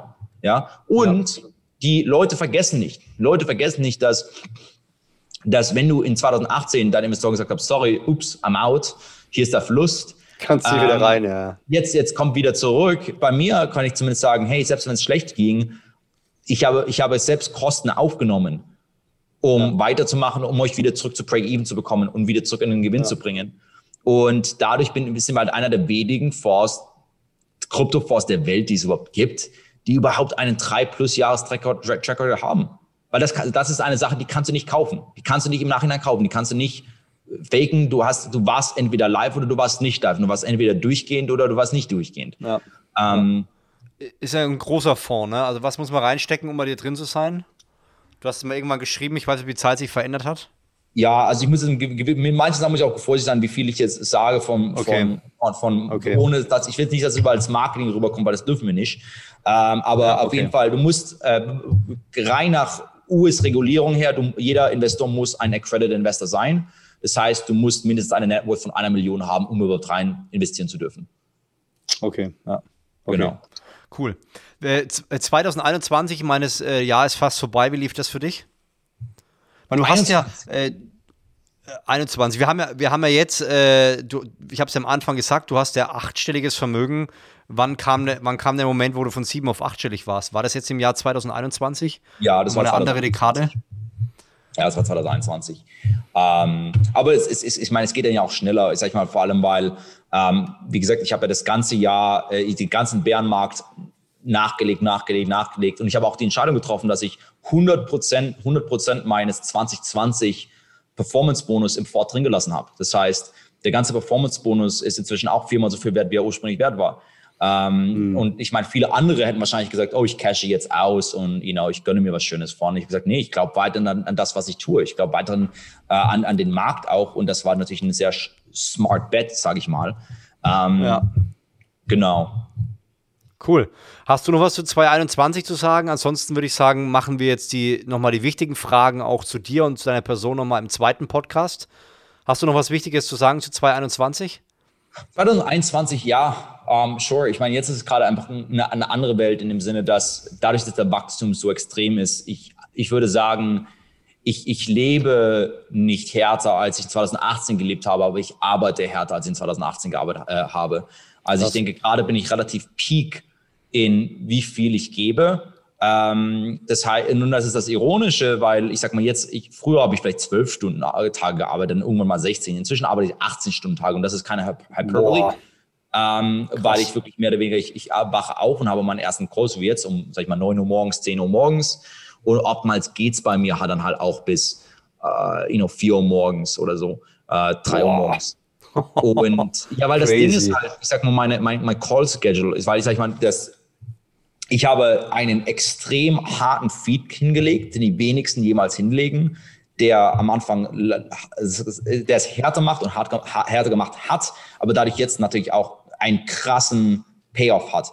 Der Punkt war der, hm, ich habe nie, ich habe nie einen Payoff, ich habe nie einen Partner reingeholt. Ich bin der einzige Besitzer des Fonds. Ja, die meisten, wenn du die meisten Fonds anschaust oder Kryptofonds auch, die haben drei, vier Gründer. Die haben drei, vier Gründer. Mhm. Das heißt natürlich, viel easier life. Das heißt, einer kümmert sich ums Geld einsammeln, einer kümmert sich um ja. die Investments, einer kümmert sich um Operations. Ich mache alle drei. Dadurch natürlich, wenn die einen Dollar verdienen, müssen sie geteilt vier machen. Wenn ich einen Dollar verdiene, verdiene ich einen Dollar. Ja, das heißt, dadurch ist plötzlich, dadurch ist jetzt mein Wachstum relativ asymmetrisch.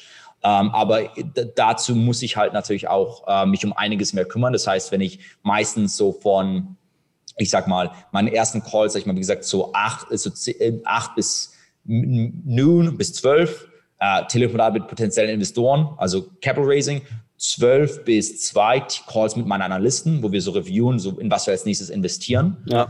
Ähm, dann nach dem entweder mehr Telefonate mit potenziellen Investoren oder Telefonate mit Portfolio-Teams, also in, mit Teams, in die wir investiert, selbst investiert sind, also Tokens, Tokengründer zum Beispiel. Und mein Team verlässt dann das Office meistens um sieben. Das heißt, erst ab sieben bekomme ich mal Ruhe, wo ich wirklich an was arbeiten kann. Das heißt, und das ist dann so meine Session. Me meistens gehe ich dann für einen Walk oder so, also kurz mal laufen gehe für eine halbe Stunde, Stunde oder so. Aber ansonsten dann, sage ich mal, so von acht bis wie auch immer lange ich es schaffe, bis zwei Uhr morgens, drei Uhr morgens, äh, geht es dann halt an die Sachen dran, wo ich niemanden brauche, wo ich Ruhe brauche. So, wir setzen jetzt einen zweiten mhm. vor auf oder das, das Rebranding oder richtig langweilige Spreadsheet-Sachen machen, äh, wo wir accounting-mäßig unsere Balances checken und sonst was. Ähm, ja. Krass. Da hast du jetzt natürlich schon ein bisschen vorgegriffen. Wie bitte? Weil die Frage wollte ich jetzt auch im, im zweiten Podcast mal bringen, mhm. wie dein Tag ausschaut. Aber da haben wir auf jeden Fall noch ein paar andere spannende Fragen, die reinkommen. Genau, äh, ja, so kann ich mir darüber erzählen. Aber der, der Punkt ist halt, äh, der, der, würde ich sagen, 2021 war definitiv unser großes Jahr und jetzt auch so ein Drehpunkt, wo man, ähm, der Unterschied ist, dass 2018, 19 muss ich Leute äh, betteln, mehr oder weniger, dass sie, äh, dass sie mm. bei uns investieren. Inzwischen bekomme ich zwei kalte E-Mails pro Tag ähm, von Leuten, die Krass. mich anschreiben. Und das ist ein, ein Gift, aber auf der anderen Seite natürlich auch, wo du sagst, shit, you know, ich, ich, ich werde jetzt, ich bin noch nicht so groß, wo ich sage, ich, ich antworte die E-Mails nicht, aber wenn ich jede E-Mail beantworte und mit jeder Person einen Call habe, ja. das führt dazu, dass ja. ich in diesem Monat, glaube ich, 80 Telefonate hatte. 80 Telefonate diesen Monat Boah. und neben dran alles andere mache. Ähm, Krass. Da, muss man, da, da, da kann man eine Story, die ich vor ein paar Tagen hatte, wo ich sage, man muss halt dann trotzdem vorsichtig sein, wenn, selbst wenn du finanzielle Freiheit erreichst, ja, dass du weit in dein Leben doch gestaltest, dass du auch mal lernst, Nein ja. zu sagen und dir nicht diese goldenen Handschellen anlegst, wo du sagst, hey, ja, der Wachstum geht weiter, der Wachstum wird immer kommen, aber zu welchem Zeitpunkt sagst du dann, hey, ich priorisiere jetzt auch mal äh, instead, instead of 18 Stunden reduziere ich es vielleicht auf 12 Stunden und nehme mir Zeit für XYZ. Ob es jetzt meine mhm. Gesundheit ist, mein Schlaf oder mal sozial ausgehen und so weiter und so fort. Ähm, das als Unternehmer zu balancen ist, ist schwer, denn wir arbeiten ja so hart an, bei den Tiefpunkten in der Hoffnung, endlich anzukommen. Mhm. Und dann kommst du endlich an und dann ist es fast schon so ein bisschen Self-Betrayal, wenn du nicht weiter, wenn du nicht hart weitermachst. Mhm, Denn ich, ich denke dann immer nur an mein 2018, 2019 Felix, der da Reis, aufgewärmten Reis auf der Tasse, ta, ta, äh, Kaffeetasse gegessen hat in seinen Basketball-Shorts äh, und wie gesagt relativ ja unbedankt gearbeitet hat, wo ich sage, hey, der hat nicht so hart gearbeitet, damit du jetzt dann chillst. Ja, das also, ja, ja, ja. aber da die Balance finden, ist denke ich key. Stark. Ich würde sagen, dann, dann machen wir hier einen Punkt, weil ich finde, äh, das ist eine äh, gute Richtung, um die Leute dann auch in den zweiten Podcast reinzukriegen, weil das sind nochmal spannende Fragen, vor allem auch über dein Mindset, wie du denkst, wie du handelst. Ich würde sagen, da haben wir jetzt echt viel gelernt. Ich finde es mega beeindruckend, was du da in deinen brutal jungen Jahren geschafft hast. 26 bist du jetzt. Ja. Wow. 26. Ähm, ich habe es ja. Äh, Crisis fängt an. ich habe sie mit 30 gehabt, also hast du vier ja. Jahre Zeit. Ja, finde ich, find ich heftig und ich freue mich auf den zweiten Podcast, wo wir nochmal ganz viel von dir lernen und würde sagen, vielen Dank für deine Zeit. Wer Felix folgen will, nutzt die Chance auf Instagram, Felix Hartmann. Äh, hast du noch andere Sachen, wo man dir folgen kann? Twitter wahrscheinlich? Ja, ähm, ich würde sagen, je nachdem, worum man interessiert, ist drei Sachen. Nummer eins, äh, Instagram, äh, poste ich Stories und mache ab und zu mal so einmal im Monat inzwischen Livestreams wo ich über alles Mögliche rede, wo man mich Fragen stellen kann. Twitter bin ich sehr aktiv. Äh, Twitter ist eigentlich das Hauptportal für Krypto. Da teilt jeder seine Krypto-Insights meistens. Ähm, wer mehr über Investieren lernen will, würde ich raten, unseren Newsletter zu subscriben. Der ist also Zero Sales Pitch, also einfach nur ein informativer, äh, sag ich mal, Marktanalysen, die wir eigentlich für, für, die wir eigentlich für unsere Investoren teilen, wir teilen sie publik. Da kann man eigentlich schon sehr viel über meine Perspektiven und auch den Kryptomarkt lernen. Ja, und ansonsten, YouTube mache ich nicht mehr aktiv, aber da kann man vieles der, der, der Story, die ich erzählt habe, in Realtime sehen, so wie die, die Vlogs von 2018. Ja. Ja, und man muss sagen, du hast ja auch einen Kurs gehabt, den habe ich mir auch äh, durchgearbeitet, fand ich auch super spannend. Äh, kannst du mir dann noch einen Namen sagen? Das ist schon zwei, genau. drei Monate her, wo ich den hatte. Genau. Crypto äh, Academy hieß der, glaube ich. Genau, genau cryptoacademy.us. Ja. Ähm, ich habe jetzt auch hier einen, ein, ich habe zwei Teammembers da. Einer davon ist auch Deutsch. Also wir bauen die deutsche Seite so ein bisschen mehr aus, wo er persönlich auch deutsche Livestreams hostet und mehrere meiner englischen Materialien übersetzt. Also inzwischen, äh, Crypto Academy gibt es schon über vier Jahre. Inzwischen, was mich am, am stolzen darüber macht, ist, dass viele meiner Schüler inzwischen bei Kryptofirmen arbeiten, also Ex-Crypto Academy Schüler arbeiten bei allen möglichen Firmen von Kraken zu äh, Certic. Äh, zu verschiedenen ähm, Krypto-Projekten selbst. Einer von ihnen hat gerade, wurde gerade ein Messari Hub, Messari Hub Analyst. Messari ist einer der großen Krypto-Research-Firms. Also äh, kamen schon viele coole Leute raus. Cool. Und deshalb ist auch einfach, einfach eine coole Community Teil zu sein. Cool. Perfekt. Dann vielen Dank, Felix, und wir hören uns in Teil 2. Macht's gut, Leute. Ciao. Wenn dir diese Episode gefallen hat, dann klicke jetzt auf den Link in den Show Notes, um dir dein persönliches PDF zu sichern, in dem wir unsere Lieblingstipps der Episode nochmal für dich festgehalten haben. Zudem findest du dort auch praktische Umsetzungsschritte, die dir dabei helfen, die Learnings aus dem Podcast direkt auf dein Leben zu übertragen. Es gibt heutzutage so viel zu konsumieren, dass wir oft dazu neigen, die entscheidenden Umsetzungen einfach zu überspringen. Wir wollen gemeinsam mit dir einen Unterschied auf dieser Welt machen. Und das geht nur, wenn wir zu den wenigen Prozent gehören, die tatsächlich in die Umsetzung kommen und dadurch andere Menschen dazu inspirieren, das Gleiche zu tun. Deshalb klicke jetzt auf den Link in den Show Notes unter dieser Episode und lade dir das kostenlose PDF herunter. Ich wünsche dir viel Erfolg beim Umsetzen. Solltest du Fragen oder Feedback haben, dann schreib gerne auf Instagram flavio.simonetti oder Sebastian Daniel Schick an. Wir helfen dir gerne und freuen uns über dein konstruktives Feedback. Wenn dir diese Episode gefallen hat, dann gebe uns gerne eine Bewertung auf der Podcast-Plattform deiner Wahl. Mach's gut. Ciao.